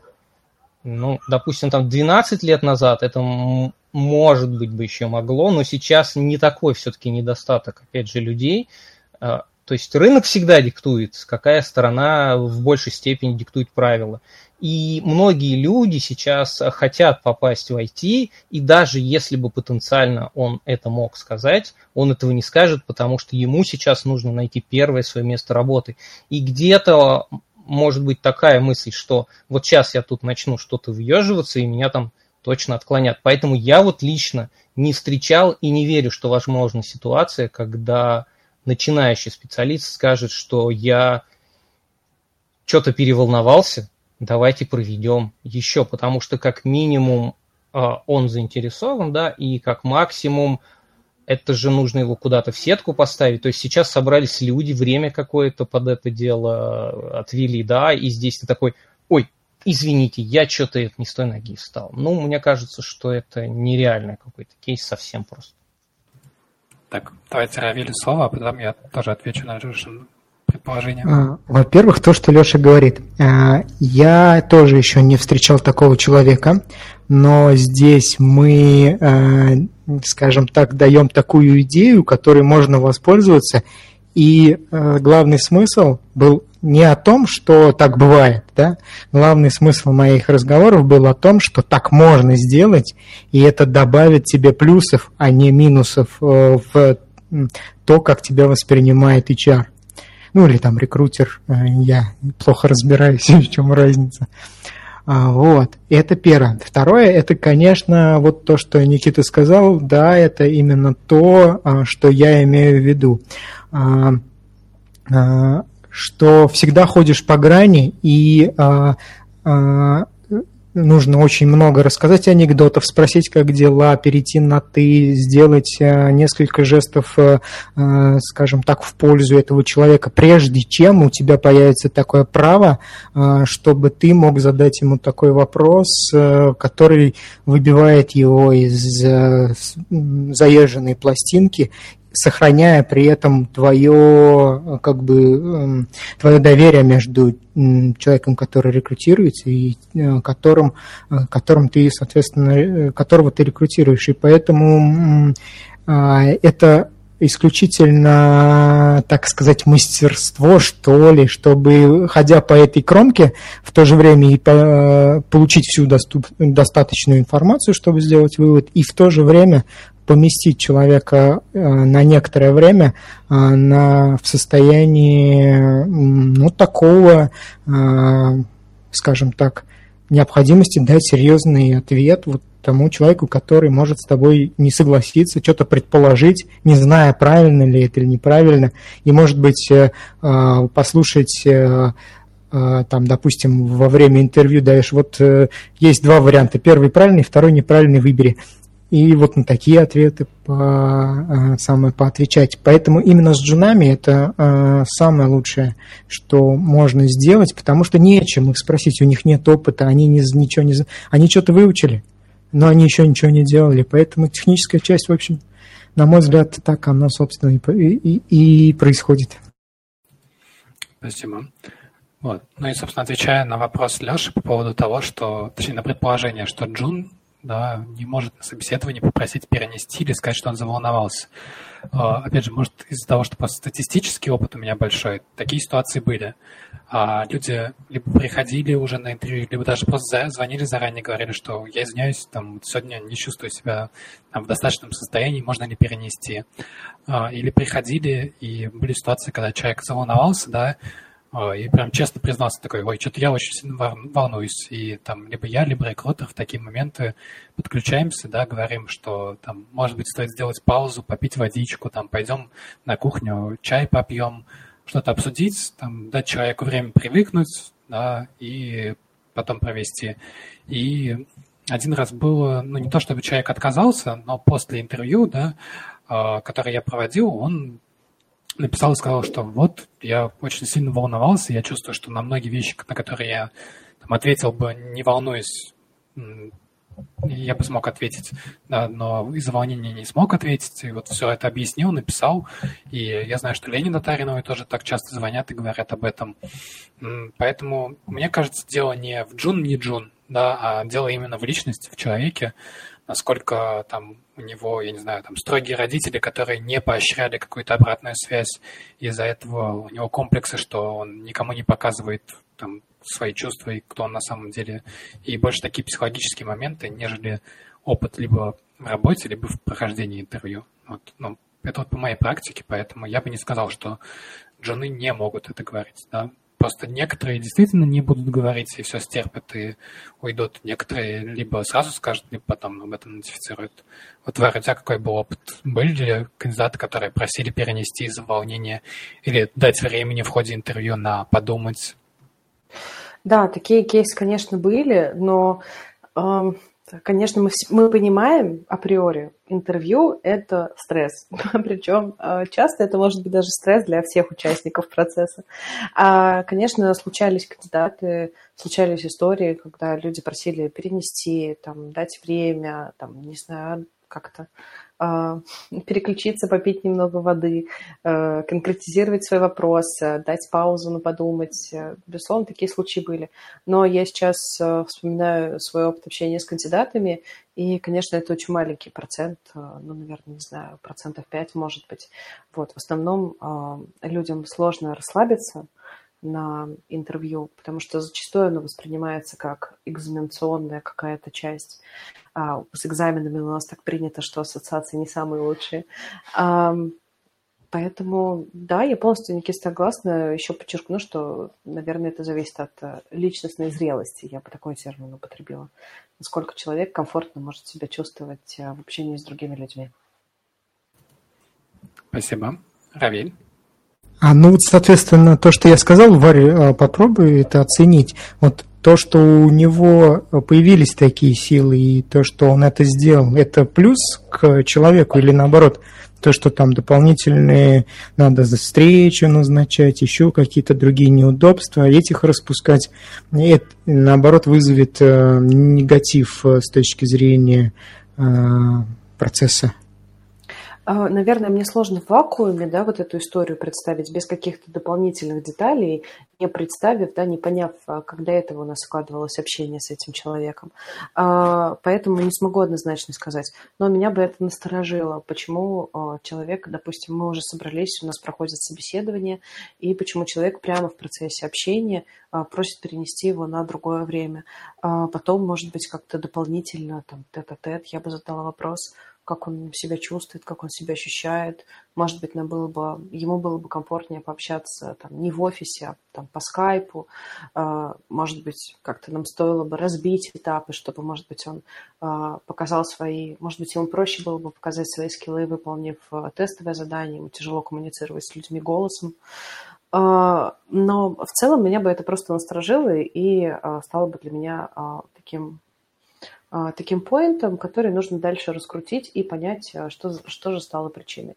Если говорить про организационные сложности, да, это не очень приятно, особенно когда, а, опять же, да, если мы смотрим на организационный вопрос, не очень приятно, когда ты запланировал свое время, у тебя там адский график, и там, оно практически прошло впустую. Это там, не стало какой-то классной инвестицией в дальнейшую работу. Это грустно, но это не настолько смертельно. Окей, мнения просто разделились. Для меня это э, не непререкаемый плюс. Ну, может быть, это моя личная позиция. Ну, я думаю, что все достаточно индивидуально. Ну, то есть э, каждый кандидат, как бы мы статистически не относились к нему, это личность, это человек, и для кого-то это будет плюс, когда человек действительно честно признался, что занервничал, э, собрался, ну, а там, или перенесли интервью, и он его хорошо прошел, да, если у человека какие-то более серьезные проблемы, да, и там требующие, не знаю, вплоть до лечения какого-то, э, и он так и не смог с этим справиться, с человеческой точки зрения мы все равно будем как бы его уважать за попытку, за то, что он признался честно в этом, но, опять же, как бы как компания вряд ли примем положительное решение в этом случае до того, как он разберется со своими проблемами, потому что, ну, скорее всего, это будет сказываться на работе. И, ну, опять же, то есть вот сейчас популярные движения в защиту тех или иных меньшинств или вообще каких-то позиций, они в первую очередь о том, что в каждом индивидуальном кейсе, наверное, нужно подходить индивидуально. А, и если вы нас слушаете, то просто постарайтесь изучить себя, да, понять, какие у вас есть так скажем, недостатки с точки зрения компании а объективные, не скрывайте их, просто старайтесь их прорабатывать, и тогда, наверное, все получится. А, у меня, наверное, вопрос к Апрессу, с которого мы начали эту секцию, вот, и давайте к нему вернемся. Помнишь ли ты какие-то конкретные вопросы на интервью? Потому что я застал те времена, когда спрашивали про всякие а, теннисные мячики в школьных автобусах и круглые квадратные люки. Вот как у тебя с точки зрения кандидата, какое у тебя отношение к таким вопросам, которые вроде бы как-то технически относятся, вот, но не совсем по делу? Э, да, я свои интервью э, так относительно неплохо помню, но у меня пока еще ни на одном моем интервью не было вот таких, как это называется, логических задачек, задачек с подвохом или чего-нибудь такого про круглые люки, сегодня же, по-моему, всплывало, и прочее. И я, честно говоря, не уверен, что такие вопросы следует задавать на, по крайней мере, на каждом собеседовании и каждому джуну, который приходит на работу. Потому что если диалог строится на такой раскрепощенной ноте и нашли вроде как общий язык интервью с искателем, я думаю, вполне можно задать такой просто вопрос между делом. Но вряд ли он имеет большую ценность, опять же, с моей точки зрения, вряд ли он имеет большую ценность как для оценки сотрудника как специалиста, поэтому, в моем понимании, больше имели бы значение вопросы технического плана именно в той сфере, в которой человеку придется работать. Если... Ну, собственно, да, вот, вот это законченная мысль. Спасибо.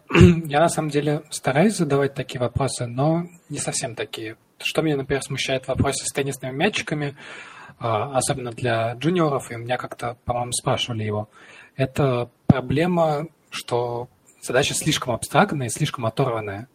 Ну, то есть э, мне нужна информация о том, какой размер у теннисного мячика. Да, я вот, если честно, в такой большой теннис никогда не играл, и не уверен, что я даже ну, примерно представляю, какого он размера. И школьные автобусы тоже это какая-то не совсем российская специфика, потому что я пешком ходил всегда в школу, и я даже ну, не знаю, какого они там размера, какой длины, отличаются ли от обычных автобусов. Но я стараюсь задать вопросы э, какие-то более формальные, типа там 9 шариков, и один из них отличается по весу, нужно там с помощью весов за два взвешивания выбрать, или какие-то связанные с э, шифрованием и алгоритмами вопросы, которые, в принципе, имеют достаточно четкий ответ, во-первых, на, ты можешь понять, человек справился или нет. Во-вторых, они действительно как-то, ну, на мой личный взгляд, соотносятся с Э, реальными кейсами из реальной жизни, и я их стараюсь задавать кандидатам, у которых остальные какие-то аспекты хромают, и я не могу для себя ну, не то чтобы принять решение, но вообще понять, человек способен ли справляться с какими-то задачами или нет, да, грубо говоря, нет опыта там разработки, сам ничего почти не изучал, вот, я хочу посмотреть, ну, может быть, хотя бы у него там есть логика, и он вот сейчас мне покажет свою какую-то логическую составляющую, и у меня чуть больше уверенности появится, что там дальнейшее обучение там, или тренинги будут иметь смысл, а, чтобы человека прокачать. Ты что ты об этом думаешь? Я вот насчет таких вопросов, э, одну мысль у меня, а, у меня мысль родилась в том плане, что если человек имеет хоть какой-то бэкграунд, то есть, допустим, он джун, он новичок, но прошел какие-то курсы или самостоятельно изучал язык, возможно, есть смысл предложить ему задачку решить кодом. Ну, вопрос написания кода на собеседованиях, это, я думаю, отдельная тоже тема для разговора. Я уверен, еще это ребята выскажутся на эту тему. Но если уже дело до этого дошло, то я видел интересные, интересную задачку по, если не ошибаюсь, вычислению площади сектора круга, что ли, через определенный промежуток времени. Причем формулу, естественно, все было дано, доступно доступ в интернет, но просто человеку, человека проверяли и на логику, как он может работать с э, разными системами исчисления, с часами, где там 60 минут в часе, и с десятичными, которые надо в коде отобразить. И одновременно проверяли то, как он пишет. Ну, хотя бы какие-то элементарные навыки наименования переменных, вынесения функций и прочего. Вот я думаю, что в этом плане это имеет какой-то смысл, потому что если даже человек с логической задачкой не справится, возможно, опять из-за того же пресловутого волнения, то, по крайней мере, останется впечатление о том, как он может набросать какой-то скрипт, код или что-то подобное. Спасибо. Так, остальные коллеги. Ой, коллеги с кастера? А, я могу высказаться, потому что в основном а, такая задачка в первых моих интервью была, но потом она ушла, потому что вот логическую штуку я могу а, у человека получить, просто поспрашивав его про определение каких-либо слов. То есть буквально, если я спрашиваю у человека, ну, расскажи, что такое, что такое ответственность, и он начинает э, подбирать какие-то слова, уже по набору э, этих слов можно понять, э, каков, как это сказать, словарный запас и сделать вывод об специфике человека именно в логике. Окей, okay, спасибо. Леша, Варя, У вас какие-нибудь мысли на этот счет? Я, наверное, не смогу дополнить а, эту тему. Я очень редко сталкивалась в работе с а, подобными задачами, вот поэтому сложно что-то сказать. Задачи про люки, да? А мне кажется, они бессмысленными, потому что в том числе Google отказался от них уже сам. И тема про люки периодически всплывает, и есть, ну, я встречал информацию о том, что говорят уже в методичках по наему, пишут, что уже про люки не спрашивайте, практика показала, что это не работает. Нет никакой связи между тем, как человек ответит, и тем, как он будет работать. А мы нанимаем его все-таки на работу.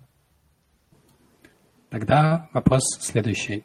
Что стоит спрашивать? Вот давайте у Ларри спросим с ее точки зрения, какие моменты надо обязательно успеть покрыть на интервью, э, чтобы потом не писать кандидату или кандидатке отдельно и уж тем более не назначать дополнительное интервью. Угу. Если мы говорим в целом про общение на собеседовании с начинающим а, разработчиком или с начинающим инженером, то у меня сразу есть хорошая новость. Э, с нее и начну. А, если а, нас слушают джуниоры, то вы не будете джуниорами вечно. А работодатель прекрасно понимает, что джуниор первое время не столько помогает, сколько поглощает в себя, и он не является ресурсом, он является скорее инвестицией куда работодатель вкладывает, а потом через э, энное количество времени, через несколько месяцев, например, а, начинает получать отдачу. К чему я это все? На собеседовании, если мы говорим про начинающего специалиста, мы, конечно, смотрим на перспективность кандидата. Я смотрю на перспективность кандидата как HR. Что в это входит? А, это обучаемость, насколько быстро и как человек будет расти, да, мы можем прогнозировать. А, это инициативность и самостоятельность. А, сможет ли человек сам искать информацию или будет ждать, когда к нему придут и разжуют. Это его адаптивность, насколько он быстро сможет сам адаптироваться под новые условия внутри компании, в целом, насколько он готов меняться, менять свое поведение в зависимости там, от каких-то ситуаций, от нового проекта, например. А, насколько человек командный игрок, и в целом, насколько с ним комфортно, удобно, понятно, приятно общаться. А, почему? Потому что в дальнейшем с, с нашими коллегами мы проводим очень много совместного времени, поэтому очень важно, да, чтобы человек совпадал как-то по такому настрою и вписывал себя в команду. И, наверное, еще один фактор – он такой достаточно сложно измеримый, но это самооценка кандидата как специалиста. Если мы говорим про э, джуниора, про начинающего да, э, сотрудника, то, на мой взгляд, важно, чтобы в нем, у него было понимание, что ему есть куда расти, куда развиваться, и желательно понимание вектора, куда он хочет в дальнейшем двигаться. Как-то так. Спасибо. Леша, Хавиль, у вас что-нибудь? А, да, я прям могу а, еще что-нибудь добавить. А, ну, например, если говорить не, уже не о технической части, а о обычном а, собеседовании, а, то я часто задаю вопрос про хобби. А, Соответственно, э, ну, студентам-то, конечно, еще, э, может быть, и не достает времени, но чуть-чуть, если хотя бы прошло времени со студенческой скамьи, этот вопрос очень важен для меня, например, для того, чтобы понять, э, насколько человек способен выделять некоторое время а, на а, то, что не приносит ему деньги или там а, что-то такое осмысленное, готов ради самого себя э, тратить какое-то время, насколько регулярно я обязательно задаю уточняющие вопросы о том, от чего он достиг вот э, в этом хобби и э, насколько регулярно он тратит, соответственно, время и э, долго ли он проводит э, там. И, и иногда вот насчет маркеров проскальзывает э, хобби, например, э, коллекционирование. чего-нибудь, каких-нибудь вещей, и э, иногда оно э, является плюсом в сторону кандидата. Ну, вот э, человек такой, допустим, активный, допустим, непослед... непоседливый, но умеет э, вести такую последовательную деятельность. А иногда, наоборот, бывает минусом, когда человек приходит в основном а, вот по мне какую-нибудь с мотивацией на безопасность, э, как бы мне вот найти такое укромное местечко, в котором бы посидеть, и когда у него слышишь хобби еще и коллекционирование, это может быть и минусом. А что еще я задаю? А, а на собеседовании, как вы решали конфликты, а, Какие у вас, в принципе, были конфликты э, на прошлом месте, если у человека было прошлое место в учебе, э, если человек только со скамьи с учебной? А, соответственно, если мне отвечают, что конфликтов не было и я человек бесконфликтный, а, не самый лучший ответ. Самый лучший ответ это когда человек отвечает, так, вот был вот этот конфликт, у такого-то участника были такие-то интересы, у такого-то участника были такие-то интересы, а, в результате действия были такие-то, и э, в этом очень важно, чтобы человек а, описал, и самое клевое, что он может сделать, он, он описывает ситуацию без э, чувства вины за совершенное им, а, скажем так, э, действие, а наоборот, с точки зрения того, чтобы этот последствия своего действия хотелось бы исправить, и как, собственно, он к этому, какие усилия к этому приложил. То есть а, про конфликты э, вот на собесах нужно отвечать очень четко и подробно и не зажимать эту информацию. Еще очень интересный вопрос – это кем вы видите, ну, раньше задавали через пять лет, потом поняли о том, что через пять лет никто себя особо не видит, и задают вопрос, кем вы себя видите через год. Вот это как раз именно тот вопрос, о котором Варя говорит, это о том, что если у человека какие-либо а, перс... в его голове какие-либо перспективы, а, примерно представляет ли он сам, как он будет развиваться, или наоборот, э, он э, хочет ли он управлять этим процессом, или наоборот, он отдает его на откуп, а что будет, то будет. Вот. Ну, собственно, все. Спасибо. А, Алексей, пресс.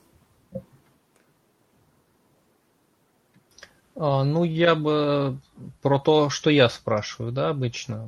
В принципе, большую часть перечислили.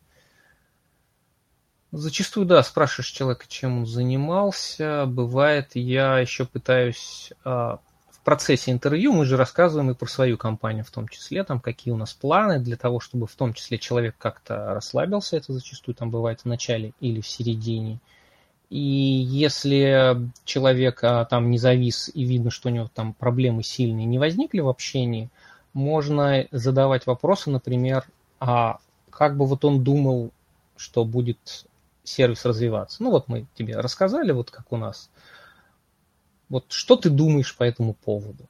И зачастую это может быть интересно в продуктовых компаниях, потому что здесь, опять же, нужно понимать, что есть, на мой взгляд, разная специфика при наеме. Если вы продуктовый и делаете какой-то свой проект, который вам деньги приносит, это он не всегда этичный, то человек а, может порассуждать о предметной области. То есть, как технический специалист, он может быть, допустим, еще джуном, но он может понимать какие-то там бизнес-процессы и может просто высказать свое какое-то мнение вот в этом направлении, не в техническом. Это может быть интересно. Поэтому я, бывает, спрашиваю и такие вещи. Спасибо. Пресс?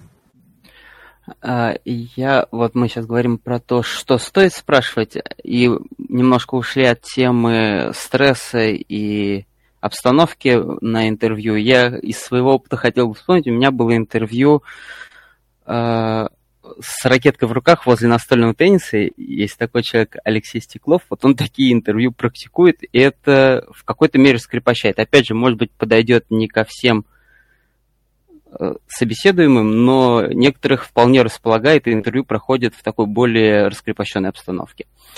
А по поводу того, какие вопросы задавать, опять же, я принимал участие только по ту сторону и хотел бы дать совет тем, кто проходит интервью. Особенно если вы претендуете на джуниор специальность, у вас особого опыта нету, может быть, просто ваш интервьюер не нащупает ту сферу, в которой вас стоило бы поспрашивать, в которой вы имеете какую-то компетенцию, пусть и небольшую, и в которой вы могли бы проявить себя. Вполне можно взять немножко нить управления вот этим разговором, вашим диалогом в свои руки и увести в какое-то более комфортное для себя русло. Если вы немножко смените тему и расскажете про то, что действительно знаете, пусть даже читали, имеете небольшой опыт, возможно, читая, приняли определенные решения, где бы стоило это использовать, знаете, конкретные кейсы. Я думаю, что это все пойдет в плюс, и не надо стесняться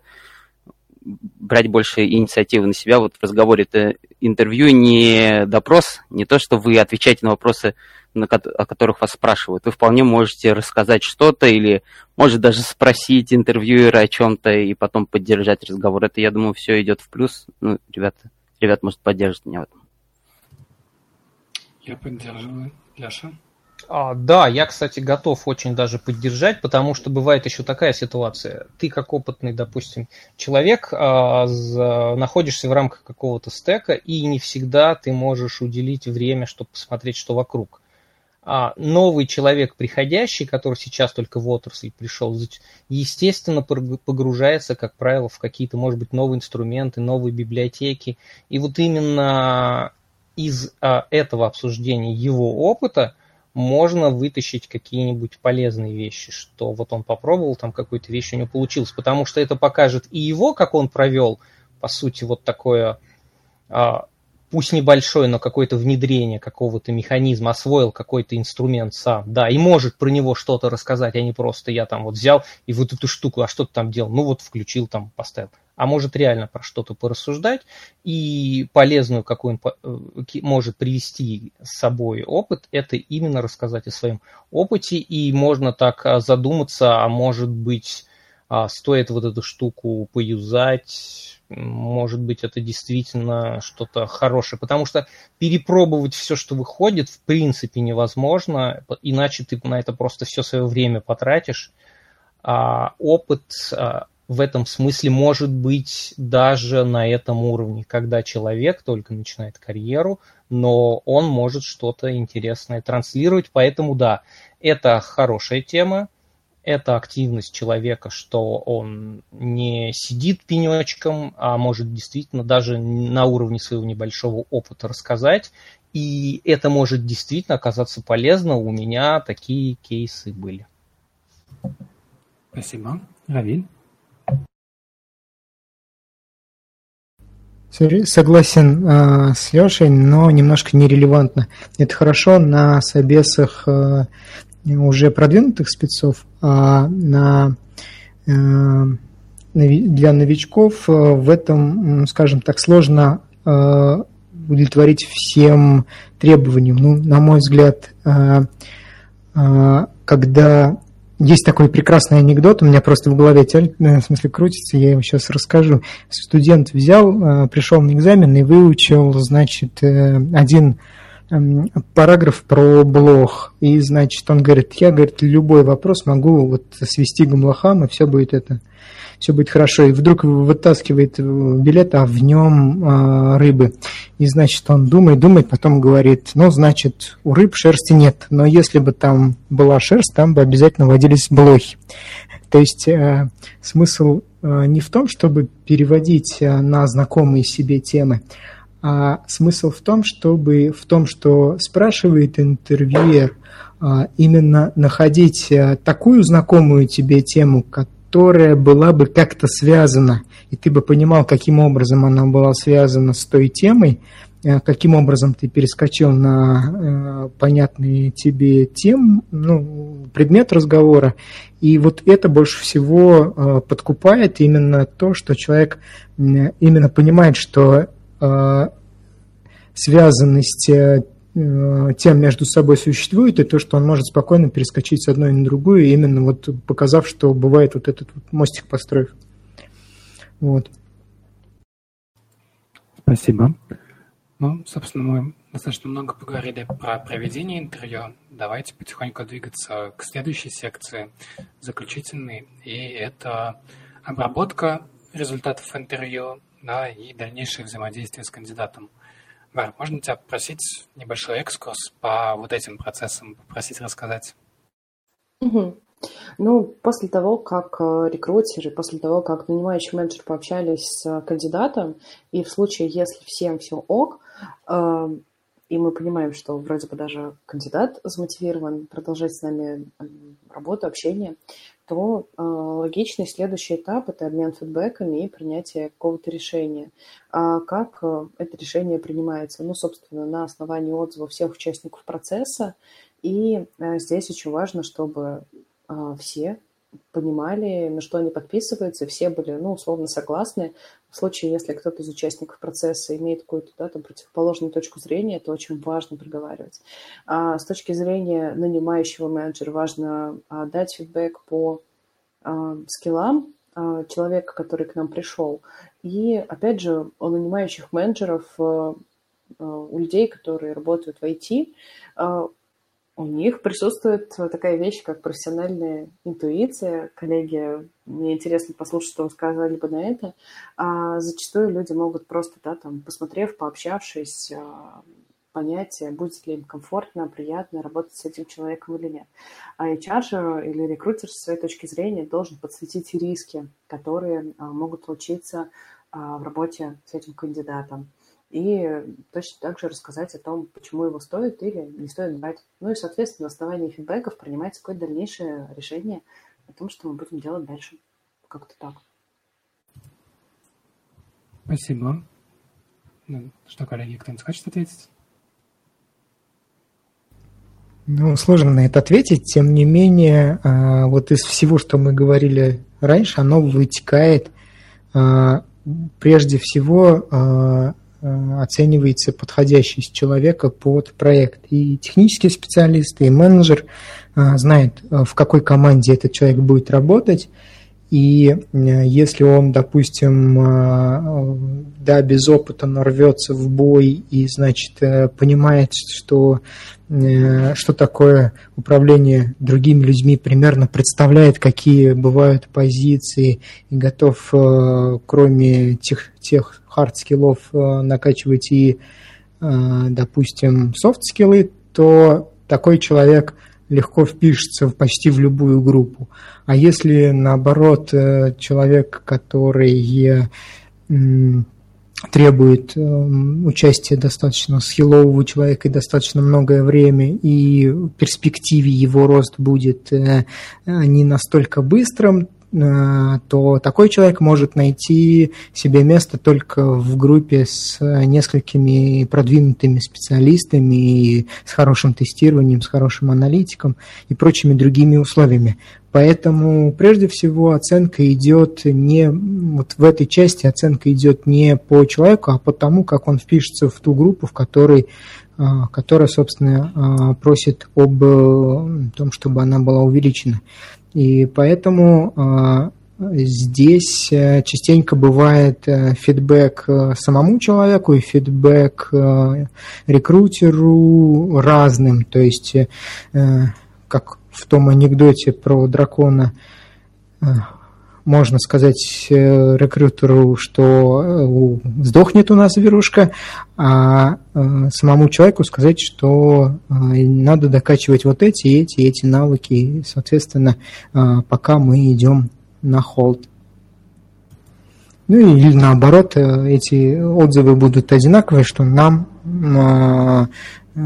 одинаково отрицательные, нам ну, вот этих, этого, этого и этого не хватает. Ну или положительный, все, все, все хорошо, всех берем. Варя?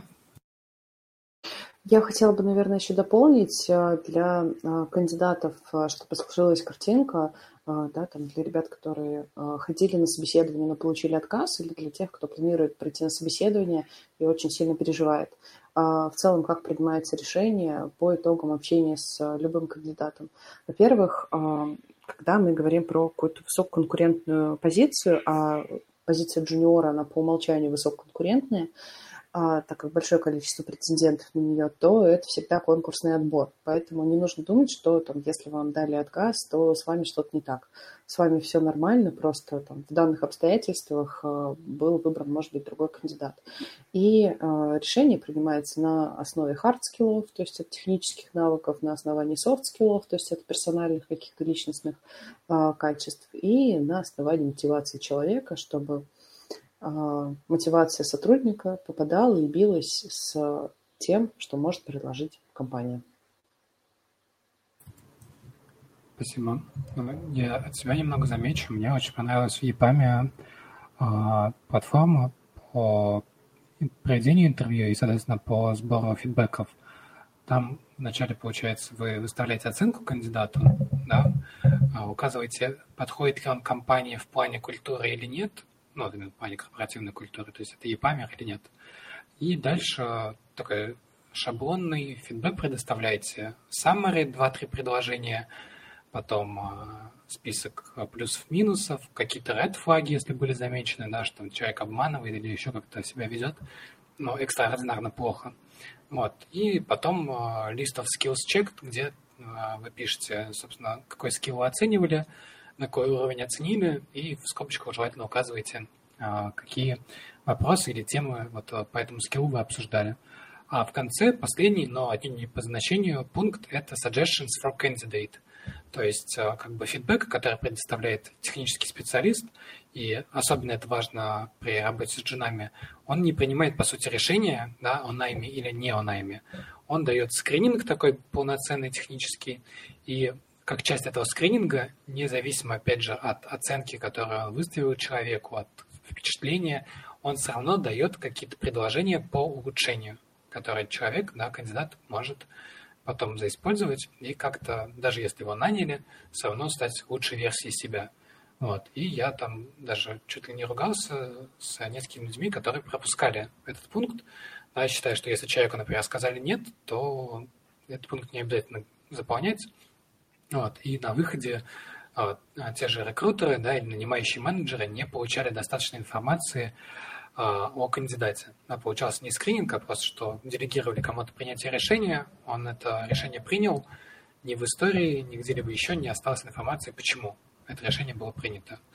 Вот вопрос, наверное, к тем, кто проводит интервью, да, выставляете ли вы какие-то а, предложения в обратной связи, как кандидату можно улучшить свои знания, а, чтобы либо а, в следующий раз попытаться да, и пройти интервью, либо если он пройдет, что уже внутри компании как-то расти и развиваться. Давайте я, наверное, скажу. Я, да, всегда стараюсь дать фидбэк. Более того, я на тех собеседованиях, что проходили, когда мы договариваемся человеку дать фидбэк, я вот делаю простую тупую штуку, я в Google календарь просто себе добавляю а, напоминалку, там позвонить Васе или спросить там про условного Васю на тот день, про который мы договаривались. Если он предоставил из гитхаба какой-то код, а, посмотреть его, есть ли там какие-то проблемы а, или нет. В общем, из, в тех собеседованиях, что вот мы проводили, мы все-таки стараемся обратную связь человеку обязательно давать, чтобы он понимал, а, что ему нужно улучшить. А, более того, вот а, я был на метапе, опять же, от Skyeng, там был прекрасный кейс рассказан, что в одну компанию человек пришел и его не взяли, но дали ему хороший фидбэк. Через 9 месяцев он снова в эту компанию пришел, прошел собеседование – и стал офигительным специалистом. То есть а, за эти 9 месяцев он сильно-сильно свой поднял уровень до уровня компании, прошел собеседование, прошел там тестовый уже период, и вот человек, который его нанимал, говорит, что мы очень-очень остались им довольны.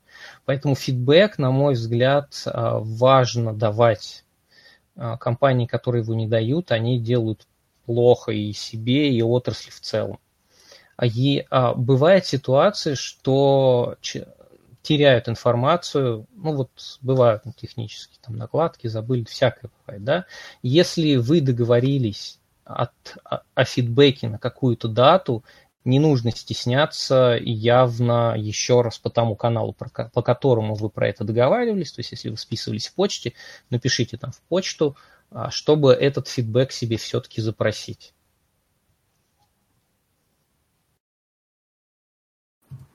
Равиль, Вара. Я с Лешей полностью согласен, но э, с тем, э, скажем так, условием, что этот фидбэк человеку нужен. То есть, э, грубо говоря, это тоже мое время, и поэтому его потратить на формулирование, что для человека лучше всего вот прямо на что сейчас вот обратить внимание – поэтому, а, как правило, я даю фидбэки только когда у меня есть э, четкий запрос той стороны, то есть либо рекрутер э, говорит, э, там, напиши фидбэк, либо же человек просит, напиши фидбэк. Ну, а если никто не просит и молчит, то я склонен все-таки поэкономить немножко. Хотя, может быть, неправильно.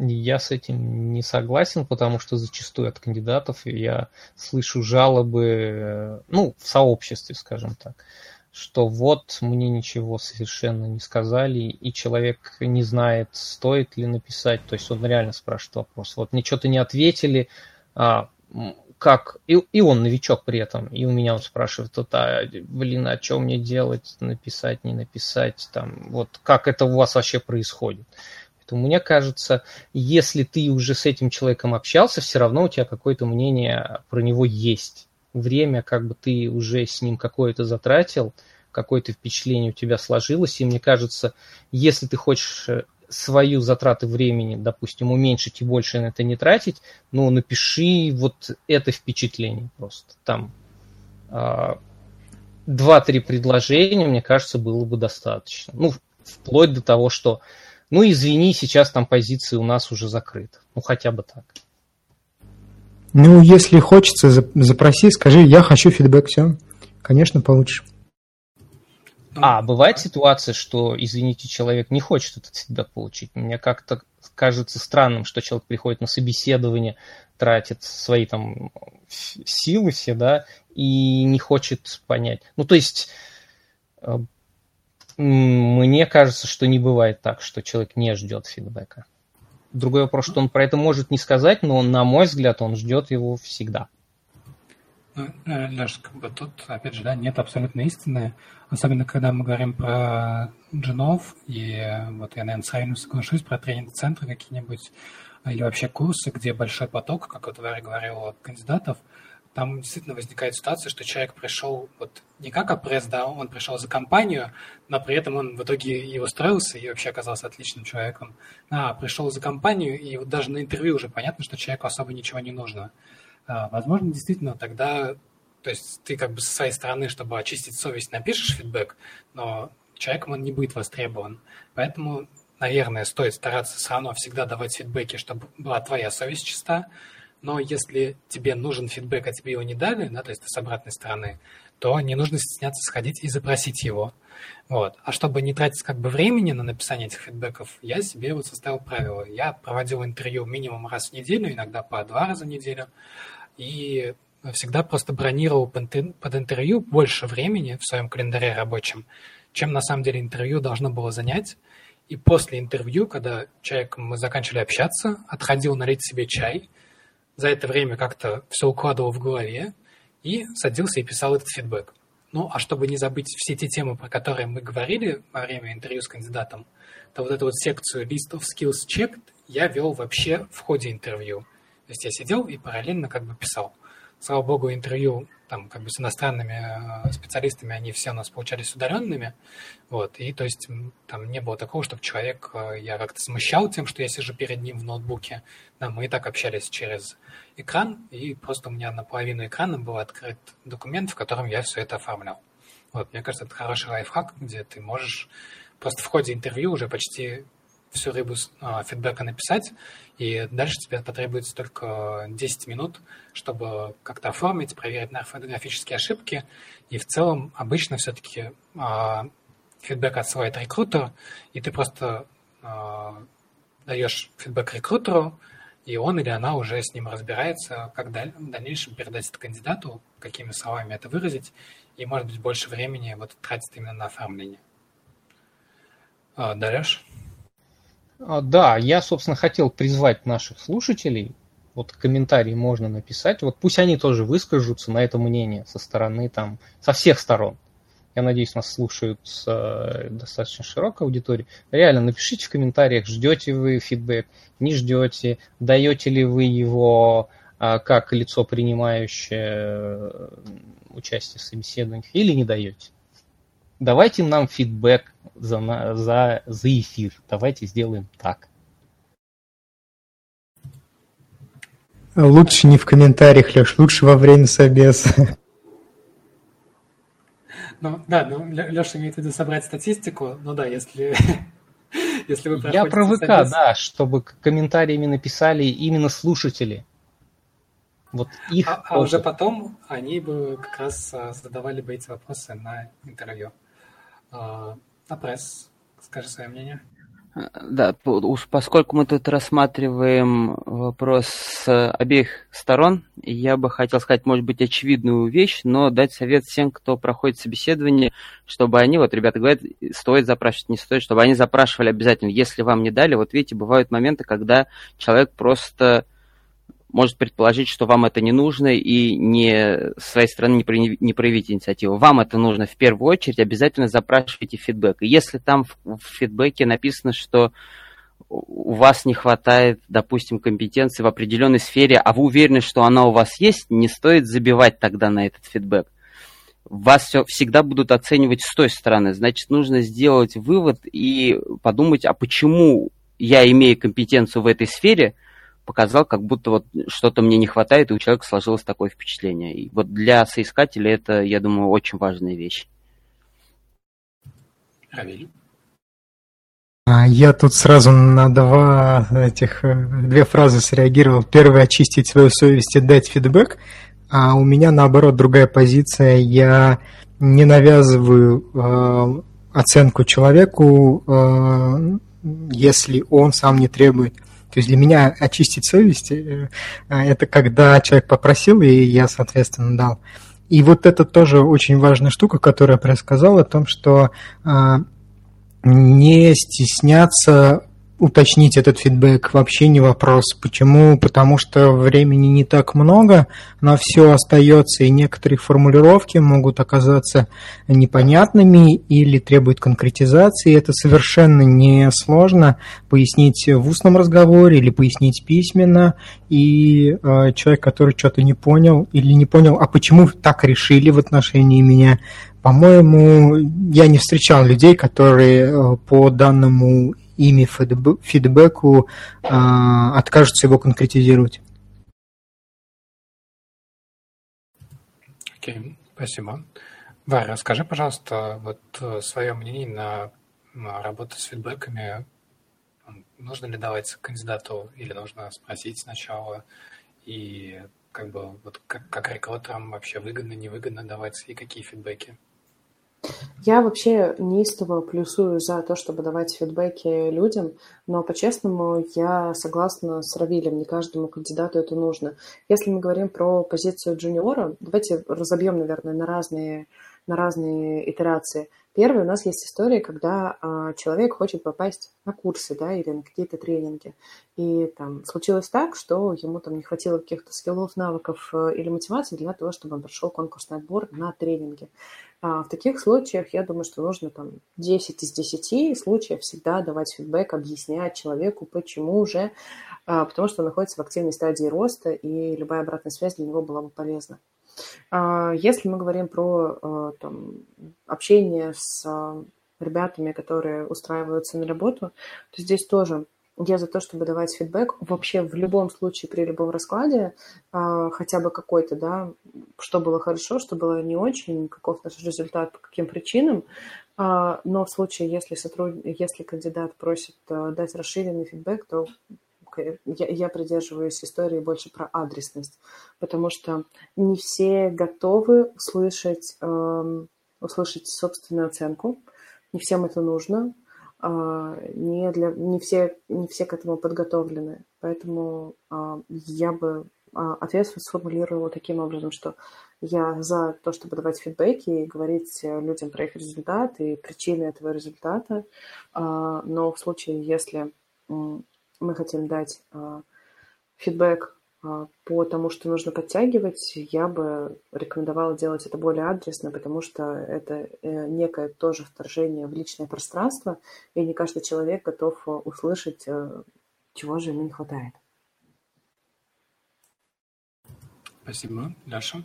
А, у меня коротенький вопрос к Варе. Я слышал, что существуют такие методички, в которых написано, что всячески уклоняйтесь от выдачи фидбэка. Это правда или нет? А, если они существуют, то я не в курсе. А, по-честному, я впервые об этом слышу. Вот, как-то так. Ну, смотри, у нас есть а, неприлежный такой вообще какой-то инструмент, ресурс, которому мы обязаны следовать, это трудовой кодекс. Если там, по трудовому кодексу, если кандидат потребовал фидбэк, то его обязательно нужно дать в течение рабочей недели в письменном виде. А, вот, а иных каких-то комментариев на эту тему нет. Или, возможно, я о них не знаю. Ну и у меня следующий вопрос. То есть э, в компаниях, тем более крупных, проходит множество интервью, и, соответственно, самими интервью и с фидбэками на них нужно как-то работать. И опять же, в том же ЕПАМе, когда мы работали, там э, была целая система, построенная для этого, и это было замечательно, поскольку э, все было автоматизировано, да, то есть и general интервью, и технические интервью падали автоматически в календарики, была платформа, где все проводилось, на этой же платформе можно было посмотреть все фидбэки, менеджерам была доступна история кандидатов со всеми вообще интервью, которые с ними проводилось, и со всеми фидбэками. А теперь вот я попал в стартап, здесь я провожу интервью, и после первого интервью а, мне вообще ничего не сказали в плане того, нужно ли какой-то там фидбэк предоставить или нет. Я просто по, так скажем, привычке заполнил Google Doc с примерно такой же формой, отправил его там нанимающему менеджеру, а, даже не получил особо ответ, потом просто увидел, что человек на, на работу, и ну, процесс также и продолжается. То есть меня зовут проинтервьюировать человека, но вообще ничего не ждут от меня назад, да, как будто там ты типа, пришел, провел интервью, а дальше все как-то само магическим образом сложится. Вот по вашему опыту, как вообще все это организовано? Есть ли, может быть, какие-то свободные, непроприетарные инструменты для отслеживания на истории интервью и заполнения? Или все вот как-то через Google Доки и там письма работают с этим? Так, Варя первая руку подняла. Да. А, вообще инструмент, про который ты рассказываешь, который используется для хранения инструментов, это замечательная вещь. В мире рекрутинга она называется АТС. Это такая большая CRM, в которой у тебя видятся и база кандидатов, и а, история общения по ним, и все вакансии, все фидбэки, а, крупные компании действительно используют такие большие системы. А в чем их безусловный плюс? Потому что это невероятно удобно для всех участников процесса. А в чем минус? Это стоит денег. Это маленькая грустная новость. Поэтому а, есть смысл а, к таким системам прибегать, потому что действительно очень классные, мощные, прекрасные, но дорогостоящие. Когда у тебя большой поток а, кандидатов, когда у тебя большая волна рекрутмента, и ты понимаешь, что там просто хранением а, писем а, в почте ты как бы ты не вывезешь да, весь этот процесс. А поэтому, наверное, в организации, в которой ты работаешь на данный момент, я так понимаю, у вас не сильно большая волна подбора, и поэтому используются какие-то более привычные, не знаю, инструменты в стиле почты, может быть, Trello, может быть, Google Доки и так далее. Это, безусловно, неудобно, но, возможно, на текущем этапе они более оправданы. В случае, если вы будете разрастаться и выйти там, на какой-то больший масштаб, то, конечно, нужно будет уже задумываться на тему внедрения каких-то рекрутинговых инструментов, потому что невозможно бесконечно хранить а, историю и резюмешки кандидатов в почте. И если говорить по поводу да, там, каких-то дополнительных инструментов, к сожалению, я не знаю ни одного какого-то бесплатного, крутого варианта, где можно вести базу кандидатов бесплатно и там также круто и полнофункционально, а, как системы, которые используются в крупных компаниях. но можно настроить Trello, добавить туда, например, участников, да, там, менеджера, там, технического эксперта, и сделать точно так же в Trello разбиение по этапам движения кандидатов, и попросить в комментариях участников процесса прописывать, что они думают по тому или иному кандидату. Спасибо. Алексей?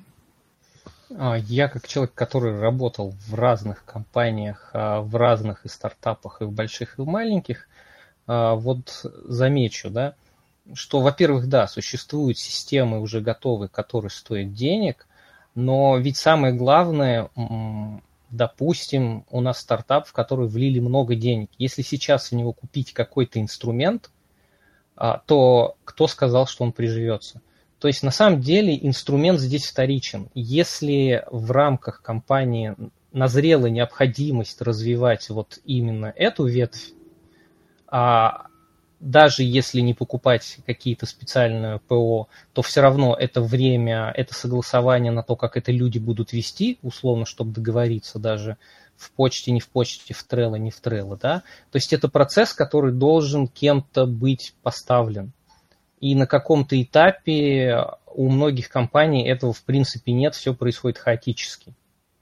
И после этого, когда уже оказывается, что входной поток кандидатов большой, уже люди задумываются чисто эволюционно, нам бы куда-нибудь их надо записывать, и в наше время это вполне можно делать в Google Docs. Ввести в Excel там какие-то списки, потому что это сделать удобней. В календаре можно делать напоминалки, чтобы не профокапить там момент, когда нужно с человеком списаться, или чтобы не получилось, что два кандидата одновременно перешли. Поэтому то, что в компании такой процесс может быть не поставлен, это может быть логично, логичное развитие, естественное развитие. И ничего не мешает взять, и если, допустим, ты видишь необходимость ввести у себя это, попробовать это сделать. Если это реально нужно, это приживется. Если не нужно, то буквально там через 2-3 через недели все на это забьют, и просто ты будешь э, единственным человеком, который использует эту систему, и она перестанет работать. А, поэтому а, вот нельзя сказать, что такие инструменты должны использоваться. Компания должна дорасти до определенного уровня, когда произойдет осознавание необходимости вести весь этот процесс. Но, опять же, если рынок, допустим, какой-то дикий, то этот момент может очень наступать не скоро, а потому что, когда, допустим, в компании может быть большой входной поток людей, она плохо отрабатывает работу с ними, а, встречи переносят, что-то у них рушится, но очень долго они могут работать на самом деле в такой в таком режиме, потому если это позволяет им закрывать эти позиции. Я просто слышал кейсы от знакомых людей, которые говорили, что у нас вообще ничего нет, у нас кандидатов столько, что там кого-то мы, конечно, факапим, но в целом мы вообще все супер закрываем, и нам эти системы вообще вот не нужны. То есть компания приходит к осознаванию необходимости, когда им нужно ритмично поставить какой-то процесс, а, чтобы не было перебоев в поставках. Если перебоев в поставке нет, это может быть полный хаос, полный разброс и вообще полный холокост. Ну, вообще, как раз вопрос в целом был не столько о конкретных инструментах, да, сколько о построении процессов, потому что я не совсем согласен, что у нас, по крайней мере, в России, я очень часто встречаю в компаниях э, такой аспект, что, э, ну, у нас сейчас вот где-то бардак, это просто там часть нашего развития. Обычно такие моменты, как были бардаком, так и остаются. Вот. И я согласен, что, может быть, стоит взять инициативу в свои руки и как-то завести этот процесс, но мне кажется, это больше как бы responsibility как раз рекрутмента, чтобы неважно там Google Доки или какая-то АТС, если я правильно запомнил аббревиатуру, да, а, но есть какой-то процесс, где четко установлено, кто, что и когда делает. Да? То есть мне кажется, это ну, везде, особенно в IT, должно быть, должно работать. Неважно, у тебя там 10 человек в месяц или там 10 тысяч человек в месяц э, рекрутируется, да, то есть это просто показатель того, э, профессионально вы чем-то занимаетесь или как бы на уровне любителей, и тогда непонятно, как у вас вообще бизнес будет работать. А, Равиль, да?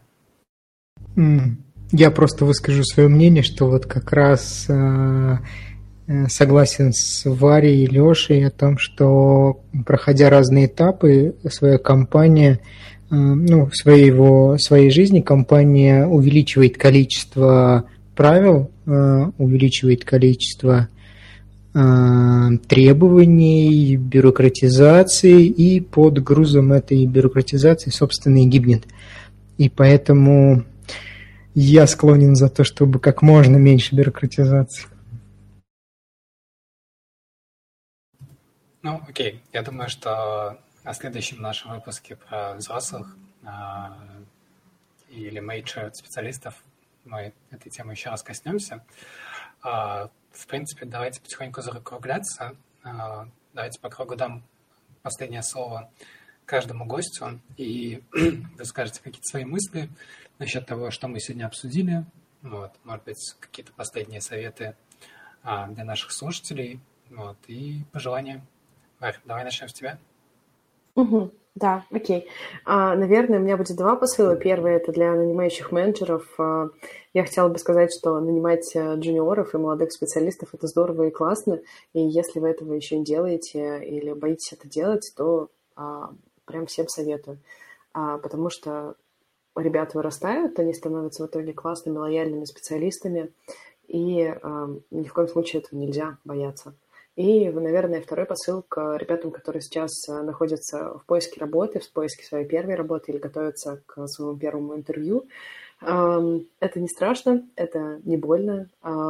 Все проходили через этот этап, а, и джуниором вы будете не всегда. Поэтому Э, пробуйте, подходите ответственно и осознанно к собственной карьере, и все будет здорово. Спасибо. Апресс? А, я вот полностью присоединяюсь к словам Вари насчет того, что джуном вы не всегда будете, вы не идете выпрашивать у кого-то работу, вы идете на какую-то вакансию, которая есть, и компания в любом случае будет ее кем-то закрывать, почему не вами. А, и советую всем просто не волноваться максимально, насколько это возможно, держать себя в руках, настраиваться на позитивный лад, просто вести на интервью диалог, а не чувствовать себя как на каком-то допросе или на экзамене.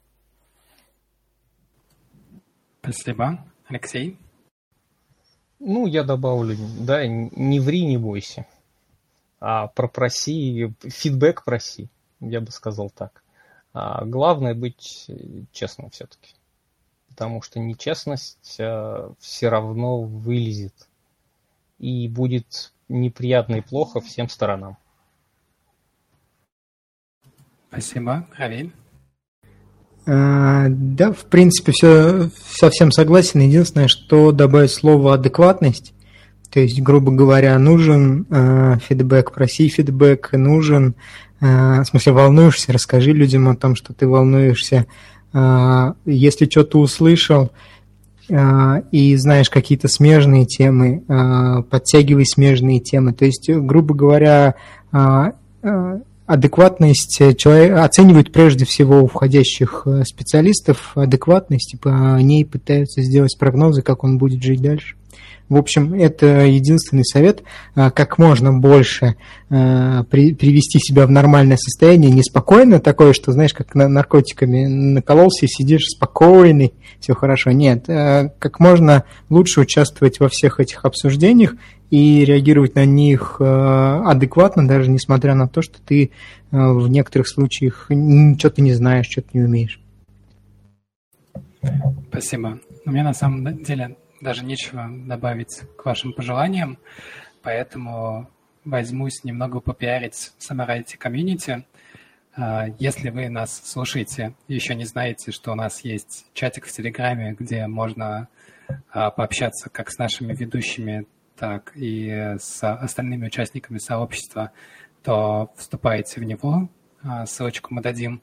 Также на нашем сайте есть полный список ресурсов. Это и YouTube-канал, и Twitter-аккаунт, и ВК, и Telegram-канал. Вот. Мы стараемся почти во всех удобных вам платформах присутствовать. Присоединяйтесь.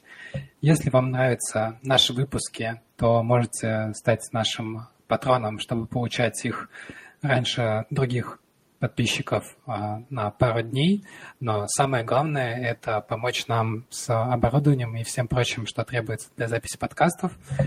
И не стесняться комментировать, участвовать, приходить к нам в гости, выставлять какие-то темы. Я думаю, все мы сегодня можем поблагодарить Алексея, который организовал предыдущий выпуск, организовал этот выпуск, и ему настолько понравилось, собственно, участвовать в подкастах, что у нас запланировано еще, по-моему, сколько там, три или четыре записи на этот месяц. Леш, поправь меня, если... Три либо четыре, если мы разделим историю самарского IT с нулевых по десятый, с десятых по Так, так, спойлеров, без спойлеров, без спойлеров. Ну, зачем? Ну, надо же немножко проспойлерить, нет? Почему? Я шучу. Да, ну, в общем, мы вас заинтриговали, но в целом э, Леша замечательный пример того, что не обязательно быть админом, чтобы продвигать, продвигать что-то в Самарете комьюнити, поэтому э, мы очень рады э, любым активистам. Всем еще раз спасибо и всем до новых встреч. Пока-пока. Спасибо. Пока. Пока-пока.